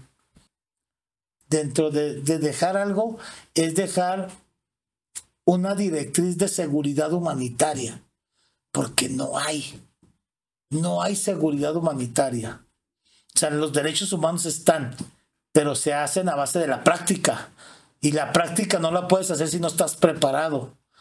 Y para que estés preparado tienes que pasar por esto. La migración es como la materia, se transforma. Si se van por el aire y les tapan, se van por el suelo, si no por el topo, por el mar, pero nunca la van a detener porque por naturaleza somos nómadas, somos migrantes. Y el mundo es de todos. Las bardas nada más existen en las cabezas. El mundo es de todos. Lo más triste y lo más lamentable, porque también defiendo la, la Declaración Universal de los, de los Animales. O sea, que por poner una barda, matas a miles de animales que no pueden migrar al calor cuando baja el invierno. Es absurdo. Hemos visto osos arriba del cerco congelados, donde pudieron subir por sus zarpas, pero no pudieron bajar. Y ahí se quedaron. Venados abajo en la barda, animales de todo tipo, que no tienen alas para poder para brincar el cerco. Entonces, este, ah, pues, ¿qué te puedo decir?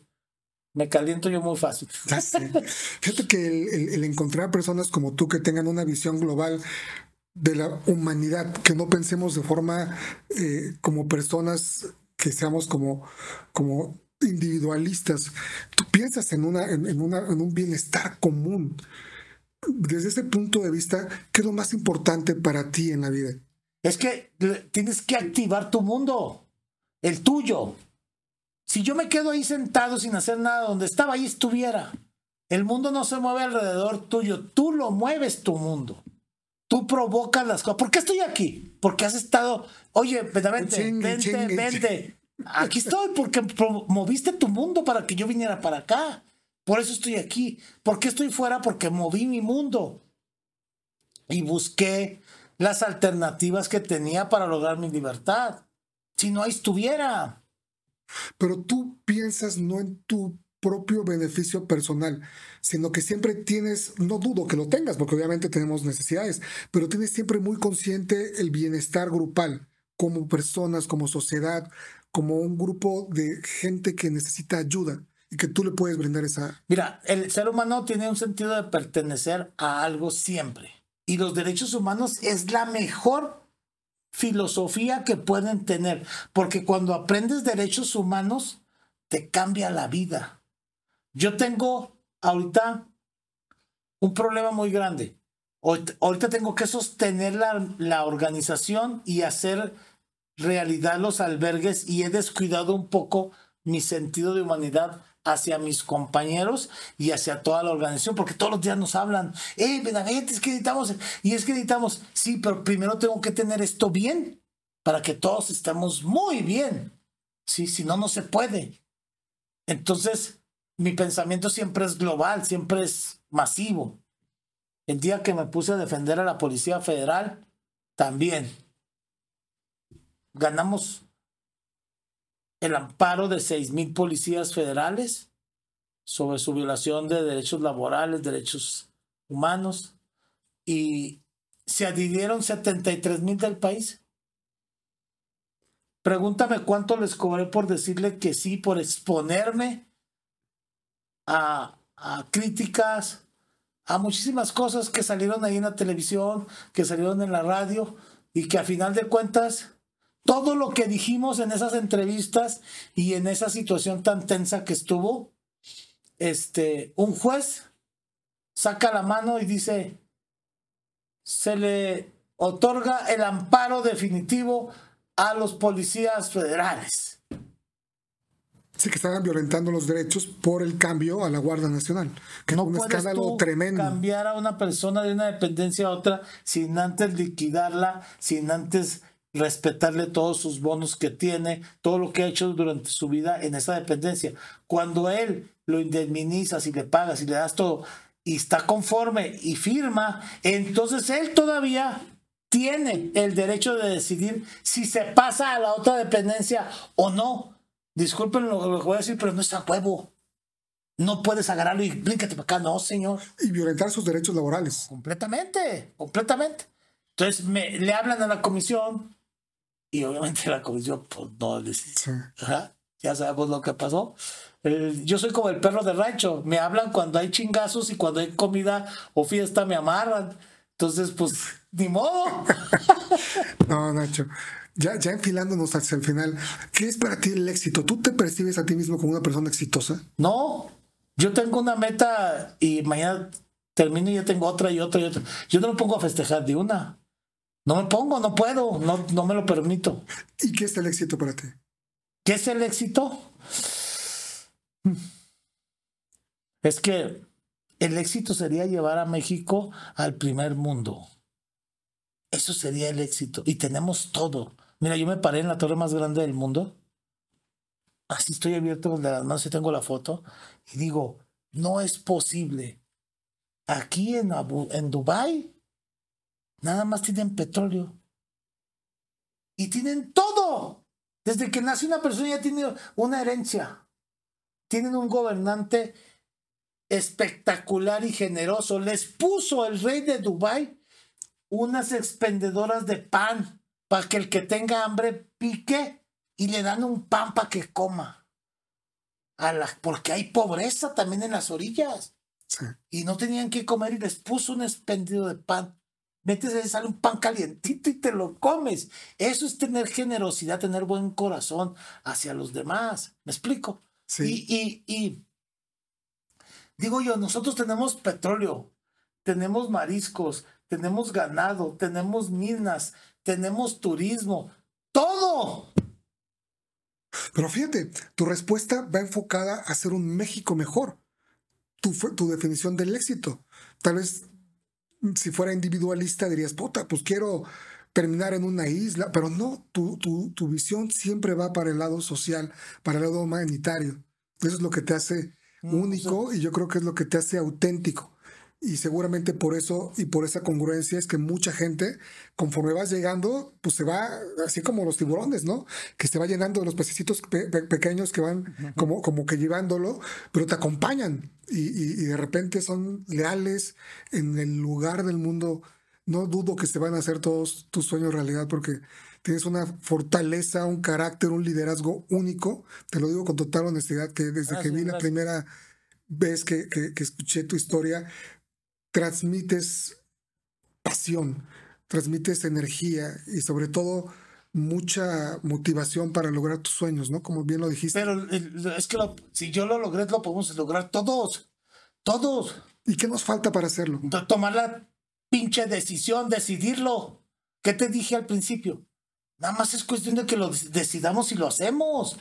No hay nada que te pare cuando te decides. Queremos cambiar este país, tenemos que decidirlo. Nada más. Pues bienvenido y que no sea la última, mucho éxito en todo. Gracias. Y aquí estaremos pendientes de tu trayectoria para estarla comunicando aquí a la audiencia. Muchas gracias, muchas gracias. Amigos, un placer recibirlos. Hasta la próxima. Reinventarse después de Host Juan Carlos Esquivel una producción de Canal Cero Televisión.